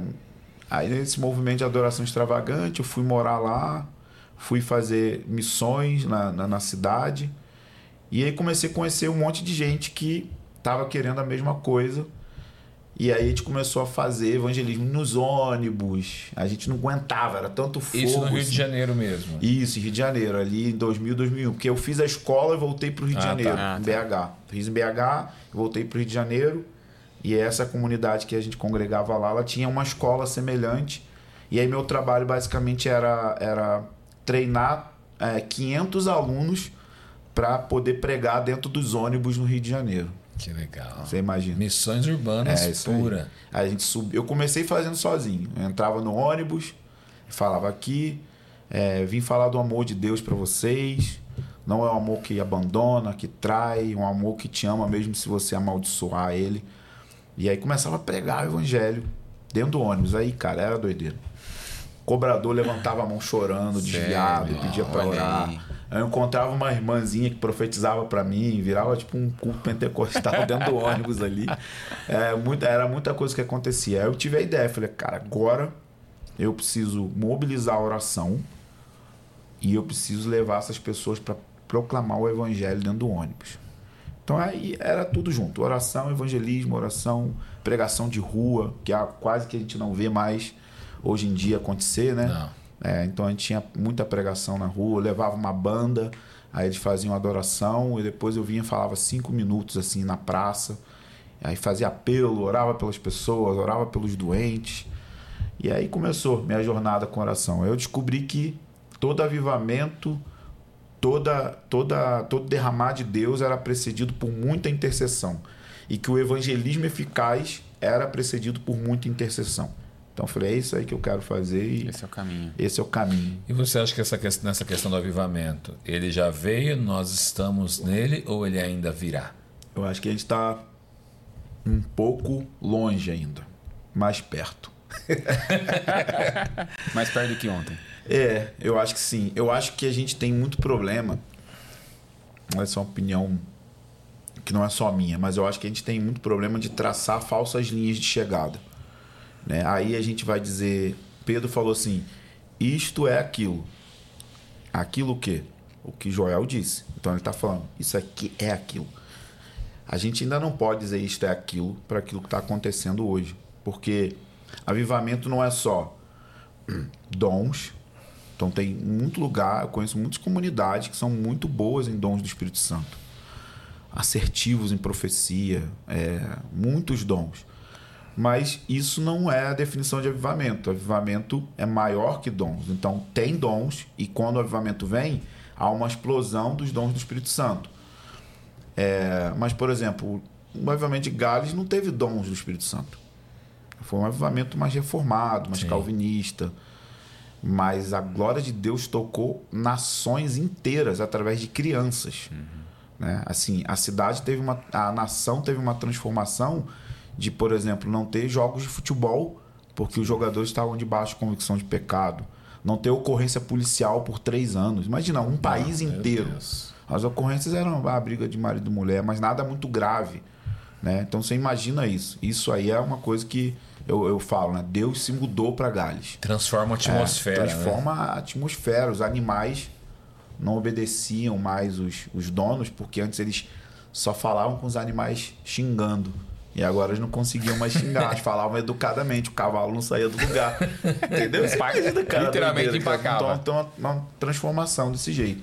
Então, assim, Corinto tinha muitos dons, mas tinha muita imoralidade. Sim. Paulo tinha tantos dons, Paulo teve que organizar a reunião. Então, avivamento não é só dons, avivamento não é só um estádio cheio com gente pulando, gritando com música alta. Isso acontece em avivamento, celebração, dança, adoração mesmo intensa, mas não é só isso. Avivamento também não é a igreja crescer, a igreja pode crescer por meio da pregação do evangelho, discipulado é, e outras coisas que não são nem bíblicas, ela pode crescer. Há crescimento na igreja, na, em avivamento? Pode acontecer também, com certeza. Então, para mim, a definição de avivamento é quando Deus se muda geograficamente para um lugar. E aí a pessoa pode pensar assim, mas Deus já não está dentro de mim? Ele está dentro de você. Mas a glória de Deus, quando vem, ela não vem só com um indivíduo, ela vem por vários indivíduos. Então isso é chamado na Bíblia de presença manifesta. Então Salomão ele ora e fala assim: é, Deus não habita em templos feitos por mãos humanas. Só que ele construiu o templo, influenciado pelo seu pai, para Deus descansar. Salmo 132. E Deus mostra É. que Deus e Deus aprova ainda quando É, fala quando Davi fala, isso. poxa, top, vamos É, construir. mas, é, então, mas olha isso. Aí ele fala assim: Deus não habita em templo feito por mãos humanas. Mas num outro momento ele faz a mesma oração no mesmo lugar e diz que o fogo de Deus cai, a glória de Deus enche o templo fisicamente e os sacerdotes não conseguem entrar. Quando Salomão está orando, Deus não habita em, em templos feitos por mãos humanas, ele está falando da onipresença. A onipresença de Deus não cabe em lugar nenhum. Nem os céus dos céus podem te conter. Mas existe um momento em que essa onipresença ela se torna uma glória objetiva. Que até o inimigo de Deus vai saber que Deus está ali. Ou por meio de salvação, ou por meio de juízo. Ele não vai entrar numa reunião como aquelas que a gente tem, tipo, ah, uma pessoa sai e fala assim, fui muito tocado. E a outra pessoa sai, pior reunião da minha vida. Já viu isso? Já, viu isso? Deus Só falou assim, não, comigo. Senti Nossa, Deus, não senti Não nada. senti Deus. Então por quê? Porque isso a gente chama de glória subjetiva. O Espírito Santo está dentro da gente. Às vezes a pessoa está hipersensiva a Deus, está cultivando comunhão, lendo as escrituras, está numa fase, aquela fase. Às vezes a outra está debaixo de lutas, coisas emocionais, problemas, e ela não está tão sensível a isso. Agora, quando a glória de Deus vem objetivamente, por exemplo, gente, não existe dom espiritual de curar com a sombra. E a sombra do, a sombra de Pedro curava. Sim. Por quê? Porque o trono, eu falo, o trono estava baixinho ali em Jerusalém. A glória de Deus estava permeando Jerusalém. De maneira que essas coisas. É um avental, gente. O cara pegar um avental, lenço e, e curar. Então, assim, tinha algo que estava ali diferente. Então a gente precisa olhar esses parâmetros históricos e bíblicos e entender que tem algo que ainda não aconteceu e que vai acontecer. Existe algo vindo, é grande, mas o, o, o que eu penso, aí podem perguntar, por que, que não veio? A minha principal, o meu principal pensamento é porque não veio desse jeito que, que vai vir, é porque ainda não tem um odre para sustentar isso.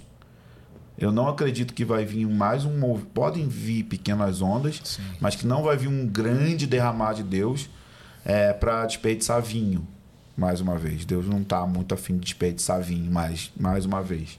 E por quê? Porque vai ser diferente do século XX. O século XX é o século conhecido pelos historiadores como o século do Espírito Santo. Os caras mais ungidos que existiram na, na história da igreja estavam no século XX. Só que a maioria deles teve problemas morais, familiares, não tinham vida de igreja, Sim. não se submetiam a nenhuma outra liderança, e esse tipo de coisa não vai se repetir.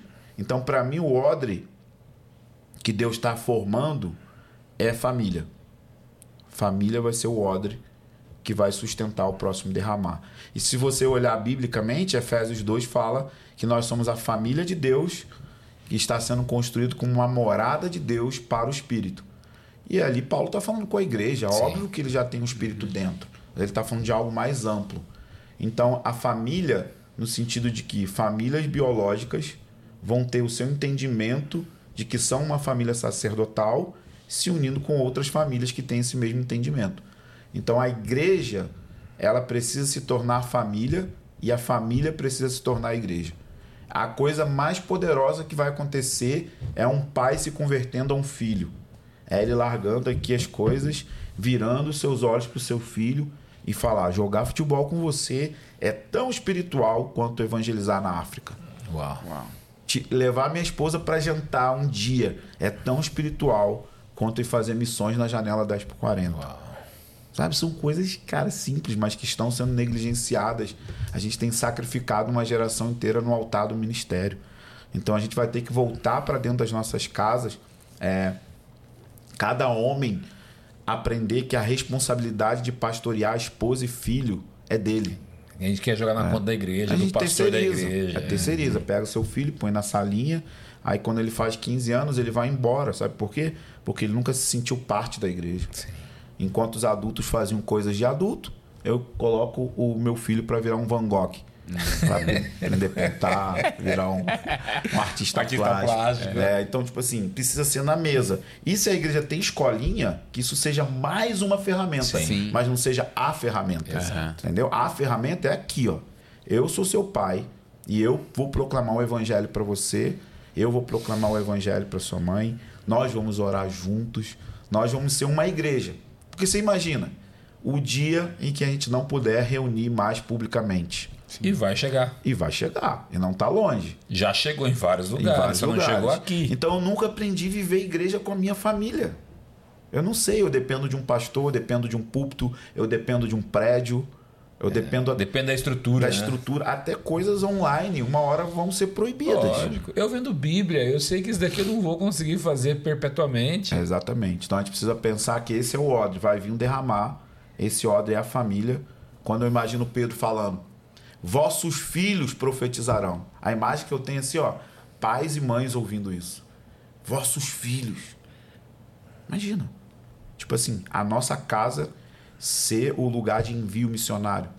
E aí quando a gente pensa missionário, eu penso o meu filho sendo enviado para a faculdade de medicina. Sim. Eu penso no meu filho sendo enviado para fazer engenharia, para ser empresário e também para ir para a África, para a China. Mas começou ali na mesa da minha casa, entendeu?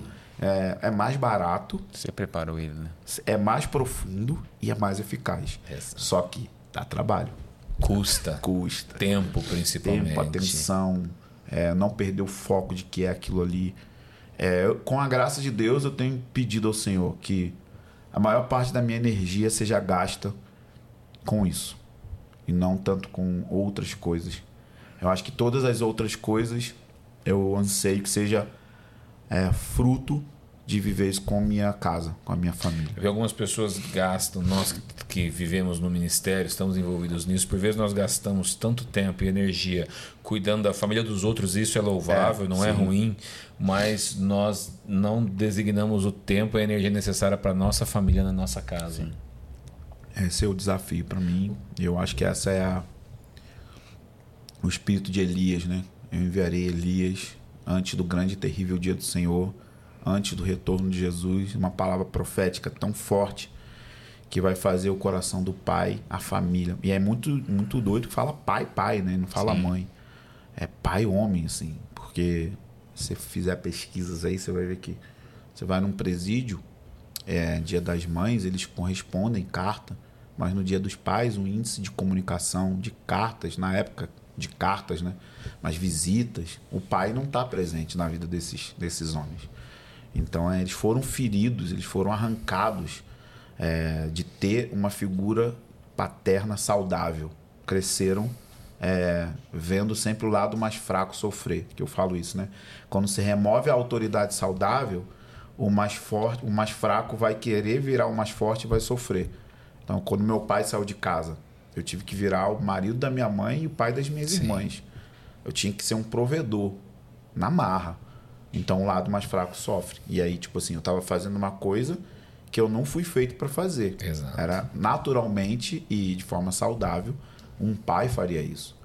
E a gente tem uma grande, uma grande é, milhares de jovens hoje chegando nas nossas comunidades que eles têm extrema dificuldade de lidar com a palavra pai e com a palavra autoridade.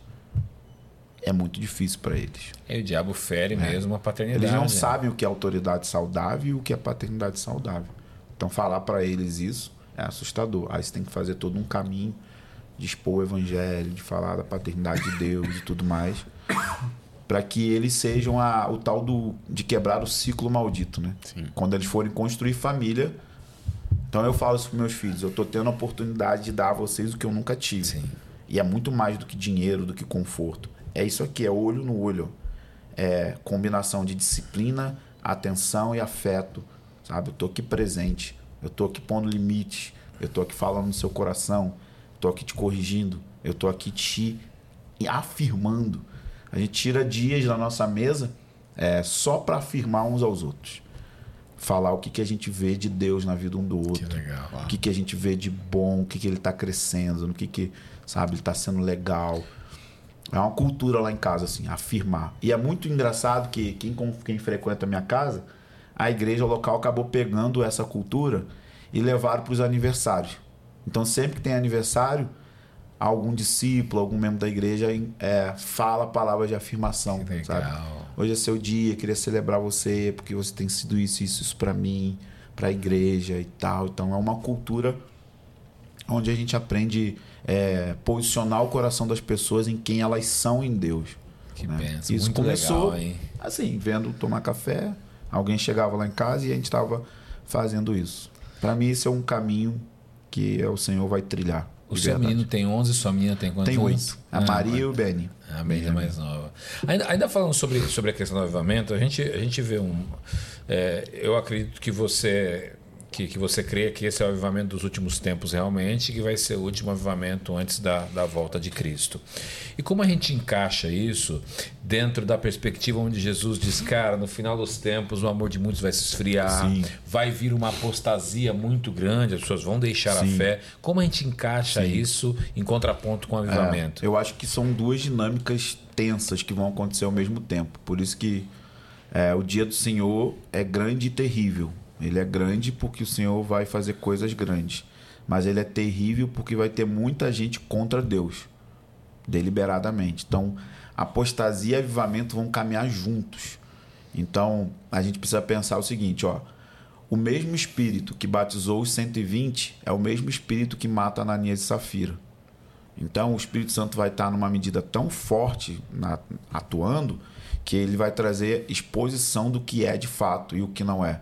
Então não vai ter cinza, sabe? Não vai ter coisa assim mesclada. Então o fogo de Deus, ele é o fogo de Deus. Depende qual é o material que ele pega. Se ele pega ouro, fica mais puro. Se é palha, destrói. Então, para mim, são dinâmicas que Isaías fala, né? Trevas cobrirão a terra, mas a glória do Senhor também. Então, vai ser dia de muita mornidão, muita apostasia, escândalos sem precedentes, a começar por líderes sendo expostos de maneira muito E forte que a gente já tem visto já tem visto e, e né? vai aumentar de verdade. É, a luz do Senhor vai ser jogada. É necessário que isso aconteça para a gente saber o que é e o que não é. Falsos profetas, falsos mestres. E junto com isso, o maior derramar do Espírito Santo de toda a história. Então, o fato de ter avivamento não é uma questão triunfalista, de que não vai ter problemas acontecendo, de que não vai ter martírio, não vai ter perseguição, não vai ter abalos na fé. Isso tudo acontece junto. E se a gente olhar o testemunho apostólico, o testemunho é, das, das epístolas e da própria história, né? Quando os avivamentos aconteciam? Quando a coisa estava muito escura. Sempre era em épocas bem difíceis, economicamente, socialmente, é, é, às vezes até politicamente. Os avivamentos aconteciam dentro de contextos terríveis. Então eu sempre falo assim: antes de brilhar, precisa escurecer muito. Entendeu? Antes E da é uma glória vir, vai ficar perseguição muito que a gente não tem aqui também, né? Sim, sim. é, eu acho que o Brasil vai experimentar um tipo de perseguição muito mais no campo intelectual Ideológico. e ideológico do que propriamente dito uma coisa é, assim de alguém Religi religiosa, pode ter né? pode ter é, de questão de morte mesmo assim mas eu acho que isso vai ser a, a grande luta assim a questão da- das ideologias que vão dominar já estão dominando e a gente não vai conseguir conversar porque aquilo que é propagado como tolerância pelos que dizem que tem que ser tolerante eles vão ser intolerantes sim. entendeu? Exato. Não vai ter, não vai ter diálogo. É, a gente chama de a ditadura do liberalismo. Sim. Eles vão impor. Então você não pode falar nada diferente disso. E aí acho que é aí que vai ser o grande, Choque. o né? grande choque. Assim. Professores cristãos vão sofrer, é, educadores, é, na área de saúde, os- os- as pessoas que mexem com cirurgia. Nossa, esse negócio vai, Você vai muito, pegar é, fogo. Vai pegar fogo. O que aconteceu nos Estados Unidos recentemente na faculdade? A gente pode chamar aquilo de um, de um avivamento, pastor? Não sei se você esteve Eu lá. acho que aquilo é um, um despertar que aponta para aquilo que Deus quer fazer numa medida maior. Então eu acho que esse tipo de evento, de fenômeno, ele vai começar a se tornar cada vez mais Frequente. frequente, como indicativos assim. E foi maravilhoso o que aconteceu em Asbury porque foi fora do contexto carismático, né? Do contexto pentecostal carismático, né? É, foi dentro de uma, uma universidade tradicional, por meio de estudantes. Sim. Então isso já é um apontamento do Senhor de que ele não está preso dentro daquilo que a gente acha que tem que ser. Eu brinco.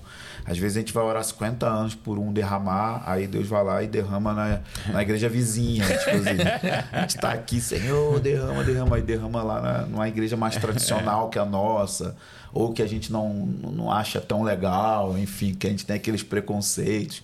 Ó, pra você ver, olha, eu tenho ministrado na igreja episcopal em Recife.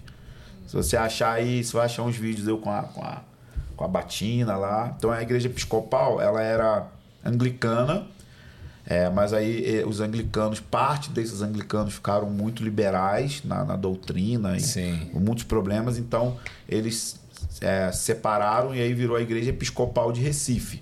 Como tá? é que chama lá? É o Bispo é Miguel Shoa? Dom não, essa que eu, que eu vou é o, é o Dom Paulo. Ah, já é um tá. senhorzinho. É, você chega lá, tem móveis da rainha que mandou para eles. Elizabeth, quando era é, garota. É, era bem, bem assim, tradicional. Tem a liturgia toda, é, bem litúrgica e tudo mais. Eu, o Fábio Coelho, vários amigos, a gente tem ido direto lá ensinar dons, ensinar sobre casos de oração, ensinar sobre intercessão é, na catedral mesmo, assim, no, no, lugar. Não é? Porque às vezes tem isso, mas é um movimento meio paralelo, é, assim, né? Na tipo, salinha com, com os né? jovens aqui, é. com os adolescentes. Não, é no púlpito mesmo, mais tradicional. É, ensina tudo que a gente ensina. Então eu vejo isso como uma coisa. Eu fui lá a primeira vez, o, o Deão, né? Eles chamam de Deão. O Deão é como se fosse o pastor daquela região ali. Então ele administra aquela região. E o Deon me chamar e falar assim, cara, eu tô impactado porque meu filho de 13 anos voltou para casa orando em línguas. Uau. Ele tá e isso foi depois de um mês assim, ele tá com fome de Deus e tudo. É, então a gente vê esse tipo de coisa acontecendo fora dos nossos circuitos, né, assim de da onde a gente está mais habituado, da, dentro das nossas próprias tradições. Então Deus é, Deus ele não é evangélico, né, cara? Deus é Deus, né? E ele age no meio de qualquer lugar onde tiver fome. Pode ser o lugar que você tem mais preconceito. Você olha assim e fala, ah, esses caras são religiosos. Mas aí tem fome lá. Aí quando tem fome, Deus ele não resiste à fome. Responde. Então acho que isso vai começar a acontecer numa medida maior, em lugares que a gente menos espera. E se a gente não ficar esperto, a gente vai ficar ofendido com Deus. a gente vai ficar assim, nossa, mas eu orei.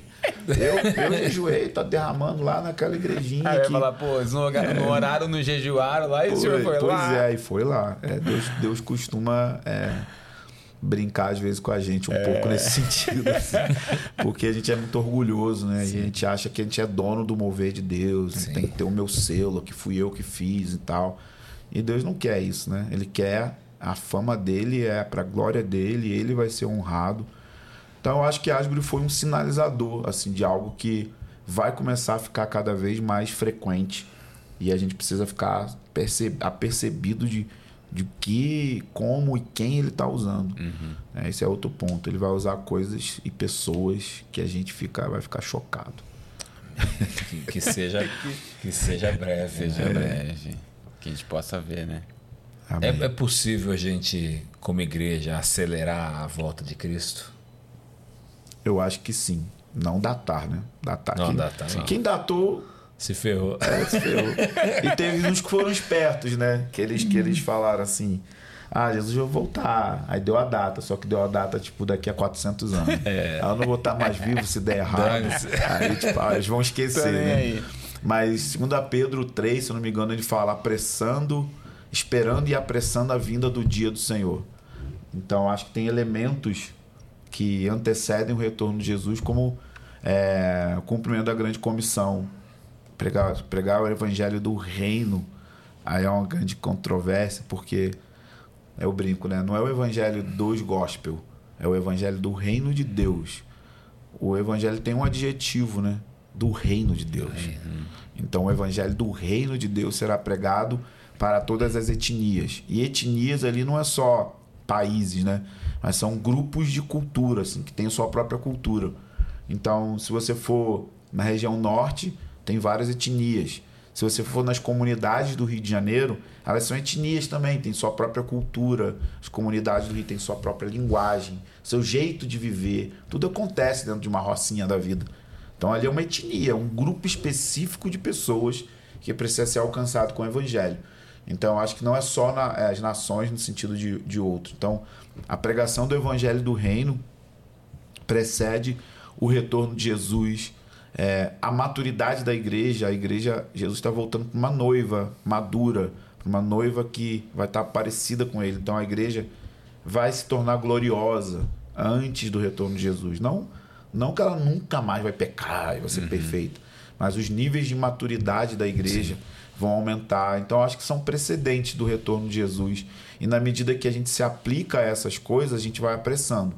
Então, eu não acho que o apressar o dia do Senhor tem a ver com comprar fuzil, se mudar para um retiro, comprar enlatado. não, é, o que a Bíblia fala é que você precisa crescer em intimidade com Deus. Não é, não é uma coisa assim absurda. Sim.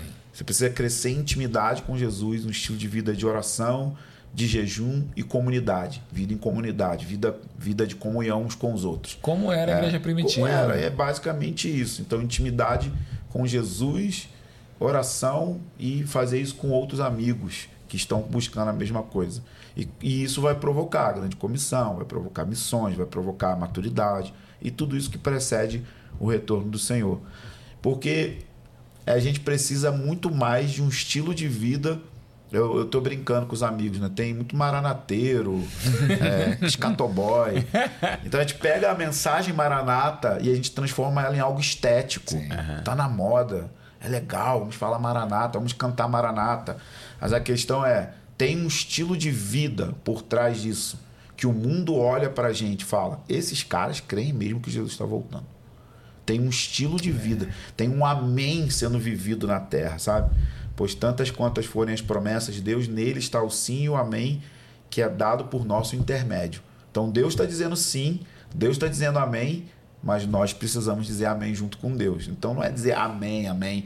É Deus olhar para a terra e falar: tem na terra um estilo de vida que concorda com aquilo que eu já prometi e que eu mesmo vou fazer, entendeu?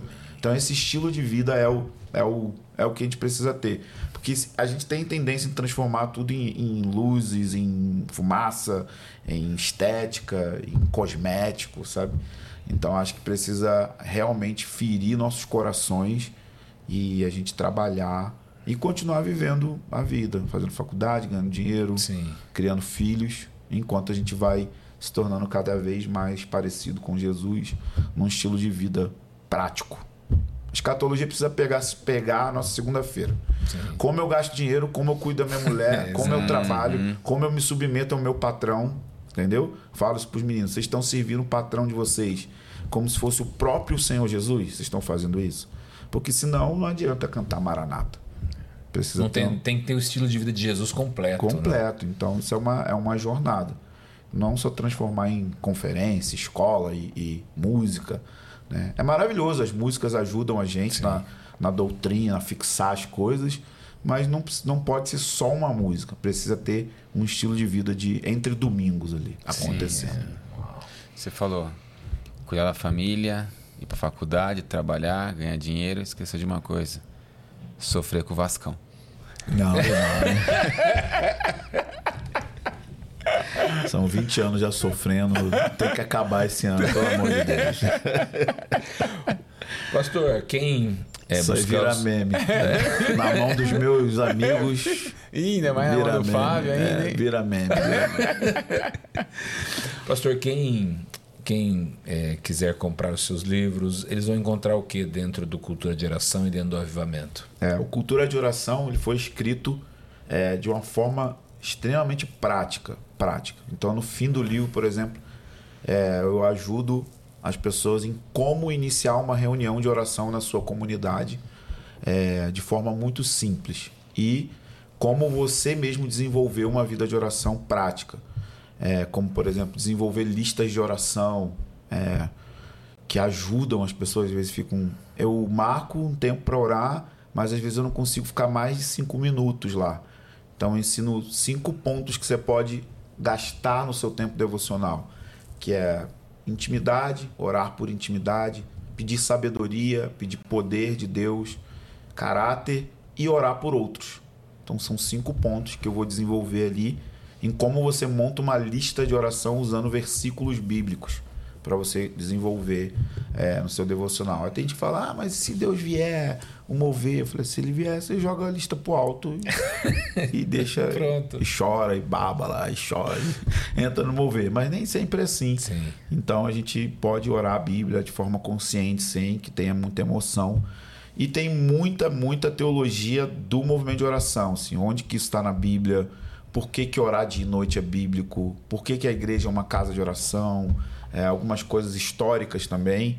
Mas basicamente é um livro prático, totalmente prático. Então tem tido testemunhos de igrejas no mundo inteiro que começaram reuniões de oração e não pararam depois da leitura. E o Avivamento ele é um livro que tem história, mas não é um livro de história. Ele é, tem história porque eu relato os principais moveres de Deus do século XX. Então eu fico mais preso ali no século XX. Então eu dou uma perspectiva profética de como cada avivamento do século XX adicionou na igreja uma verdade que nos empurrou mais para frente. E a minha pergunta é: eu digo que tem seis ondas de avivamento no século XX. Falta a sétima onda que vai empurrar a gente para algo novo e diferente do que aconteceu no século XX.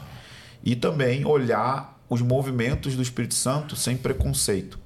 Porque isso eu aprendi com a família Walker, com Harold Walker. Cada mover do Espírito teve algo que deixou de bom para a igreja. E às vezes a gente é mais de uma tradição, a gente é mais da tradição do quebrantamento, do caráter. Aí a gente vai e fala contra a galera de cura, de poder. Ah, lá é só cura, eles não, não creem em sofrimento. E aí o pessoal da cura fica acusando o pessoal que, que fala muito do sofrimento, do quebrantamento. Eu acho que Deus se move dessas duas formas. Às vezes ele cura, muitas vezes ele cura, e às vezes tem pessoas que morrem doentes. E eu, eu não sei explicar. Eu não tenho uma explicação Não tem. tão redondinha para isso. Então a gente precisa só olhar os movimentos e ver é, que isso é incrível, como Deus dá uma porção para cada um. Quando eu ia comprar livros, eu, eu levava um do Rick Joyner, um do John Piper, um do Peter Wagner e um Cada do John um um estilo. Aí o, o cara falou assim: como você consegue? Não, Rick Joyner já é o Eu contraponto. eu falo assim, cara, eu consigo pegar o que é de bom em cada um. Sim. E consigo também hoje olhar e falar, "Ah, isso aqui eu acho que não é muito assim. Então aprender a beber dos, das várias fontes da tradição cristã me ajudou a escrever o livro Avivamento e que eu falo que é ter uma visão holística, ter uma visão do todo, porque o que Deus vai fazer de novo, eu acho que ele vai juntar tudo isso e vai multiplicar por 10 numa escala global, assim, no mundo inteiro acontecendo. Então acho que é um livro, é meu queridinho, assim. Eu acho que vai pôr muito fogo no coração para buscar avivamento e mobilizar pessoas para orar por avivamento. Então é isso. Ó, Agora o Hugo é o cara do Merchan. eu sou o cara do Merchan aqui, tá? Gente, eu tô lendo aqui Cultura de Oração. Pastor, livro fantástico. Indico se você quer os dois, né? O pastor falou aqui, mas Cultura de Oração eu estou lendo e está sendo maravilhoso mesmo. Tenho aprendido muito. E para te, te incentivar mais ainda, para você poder com- comprar o livro, levar para sua casa, ler, né? Não deixar na prateleira, mas ler o livro e, e se aprofundar mais ainda. QR Code na tela. 10% de desconto nas próximas 24 horas. Então aproveita aí, ó. Leva os dois livros para casa aí, ó. Já uma promoção antes da Black Friday para você. Então, vamos lá. Aproveita plenitudedistribuidora.com.br. Beleza? Vou te fazer a última pergunta e a mais difícil do podcast. Tá? O pessoal, quando a gente pergunta, o cara fala, "Ah, Oh, só é possível?" A gente sempre traça um cenário apocalíptico aí, né, no, pro planeta. Então a gente tem que sair correndo. A gente tem que. Você tem que olhar para aquela sua prateleira lá, aqueles seus 20 mil reais em livro lá. É verdade. Puxa. E você vai precisar escolher dois livros para levar com você, com exceção da Bíblia. Quais seriam? Isso é muito difícil. Toda vez me fazem essa pergunta. Eu vou levar comigo. Traduzir para qual Ó. idioma? Olha. Até a Siri aqui Siri, ficou eu vou assustada. levar comigo um livro do John Piper. Primeiro livro que se chama Desejando Deus, eu acho. O título. Em inglês é Desiring God, mas eu acho que em português é Em Busca de Em Deus. busca de Em Deus. busca em de busca de Deus. Com o título Capinha azul. Isso, Em Busca de Deus, que é a, que é a base né, dele, do, do Piper. Eu levaria esse. Que Deus é mais glorificado quando nós temos prazer nele. Uau. Eu acho que essa. É a segunda pessoa que cita esse livro aqui. É, Eu queria muito viver isso. Eu quero viver. Ter prazer em Deus, independente das circunstâncias. Rapaz, é difícil, hein? Eu acho que eu levaria também comigo um livro do John Walker, A História Não Contada do Século XX, que fala dos avivamentos e fala da fraqueza dos homens que estavam por trás do avivamento. Esse me toca muito, porque ele me ensinou a honrar aquilo que é desonrável. Uau. Às vezes a gente olha para esses homens de Deus e critica fácil, mas a gente não lembra que eles estavam abrindo mata. Então eles não tinham toda a teologia por trás. Por exemplo, o movimento pentecostal não tinha uma teologia formada sobre o que eles estavam pregando. Sim. Então, obviamente, teve exageros. Sim. Mas você imagina, eles estão sendo pioneiros, né? Estão abrindo mata, assim. Então eu tenho isso muito comigo, de ser pioneiro e às vezes eu, eu acabo não sendo entendido porque eu tô, tô abrindo algo que ninguém abriu e no processo a gente comete erros. Então eu tenho muito carinho por esses dois livros. Mas é difícil, hein? Eu poderia falar mais uns cinco aqui. e me pegaram agora. Mas eu acho que esses dois eu, levaria comigo. Que benção, pastor. Que benção. Pastor, a gente sempre. É, obrigado pelo papo. Olha só quantas horas nós estamos sentados aqui. Eu não faço ideia. Duas horas e quinze, mais ou menos, Meu Gustavo, é isso? Uma hora e 46. Uma hora, Uma hora e e qua- 46. Olha aí, eu digo gravação, uma hora e quarenta e seis. O tempo Meu passa Deus. assim, ó, voa. São É, 15 para 5 da tarde. E foi uma benção ter você aqui. Muito obrigado. bom, Queria, queria muito, muito conversar com você, sabe? É quando eu falei daquele evento que a gente foi em 2019, eu acho que tá no espaço do meu pai que vocês fizeram aqui em Campinas. Você sabe que foi naquele evento que foi um destravar pra gente como empresa. Uau. No final do evento, é. vocês chamaram os empresários na Verdade. frente e oraram pelos empresários que tinham um coração missionário e que queriam usar a empresa como uma missão. Sim, eu lembro E disso. isso destravou a plenitude. Amém. A plenitude hoje é uma empresa missionária. A gente, cara, a Sim. gente vê dinheiro aí para muita missão. E eu, por isso, co- conversar com você, conversar com o Fábio também, que veio aqui, é sempre uma boa lembrança para mim do que Deus fez há É. alguns anos atrás, a partir daquele dia. Poderoso demais. Muito obrigado por me chamar. É um prazer, mano. Muito obrigado, pastor. A nós é um deleite estar é um aqui com- deleite. contigo. A Amém. gente sempre pede para o convidado terminar orando. Sim. Namorar pela igreja brasileira. Sim. A gente está tanto falando aqui de igreja, das coisas de Deus. Termina orando pela igreja do Amém. Brasil. Amém. Amém. Pai, em nome de Jesus, nós estamos em uma estação tão urgente. Nós pedimos pela igreja no Brasil nessa hora, espalhada nessa nação gigantesca. Eu oro primeiro pelos líderes, Senhor, da igreja no Brasil, para uma abertura de olhos da revelação da beleza majestosa de Jesus. Atraia esses líderes, pastores, plantadores de igreja, assim, para o lugar de intimidade e de devoção a Jesus Cristo. Eu oro para que a igreja no Brasil seja despertada para um grande movimento global de oração, se envolver com aquilo que o Senhor está fazendo na terra no que diz respeito à oração. Desperta a igreja como casa de oração, como um lugar de interação entre céus e terra. Chama-os para o lugar do sacerdócio, do altar, da intercessão, da intimidade com Jesus. E eu te peço pela nação brasileira, pela igreja no Brasil, um avivamento poderoso, Amém, de maneira que o Brasil possa liderar e liberar um dos maiores movimentos missionários jamais vistos na nação brasileira. Que as etnias, as nações da terra possam receber missionários brasileiros nas mais diversas áreas, em todo o mundo, cheios do fogo e do poder do Espírito Santo.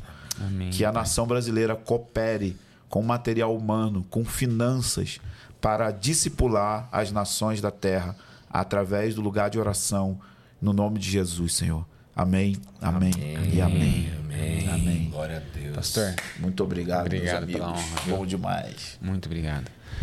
Meu amigo, não tem como você não ter sido abençoado com tanto conteúdo aqui. Então eu quero pedir que você curta, que você compartilhe. Quero pedir algo que eu nunca pedi aqui no podcast. Assim que você acabar de, de assistir esse podcast, queria pedir para você tirar um tempo de oração pela Igreja do Pastor, pelo trabalho social deles, para a comunidade, pela casa de oração, pelo trabalho tão lindo e nobre que ele faz lá no Rio de Janeiro, um lugar tão carente que precisa das nossas orações. Então, faz esse favorzinho aí e ora aí. Tira um tempo de oração pelo pastor e sua família também, tá bom? E é isso, meu amigo. Deus te abençoe e até a próxima.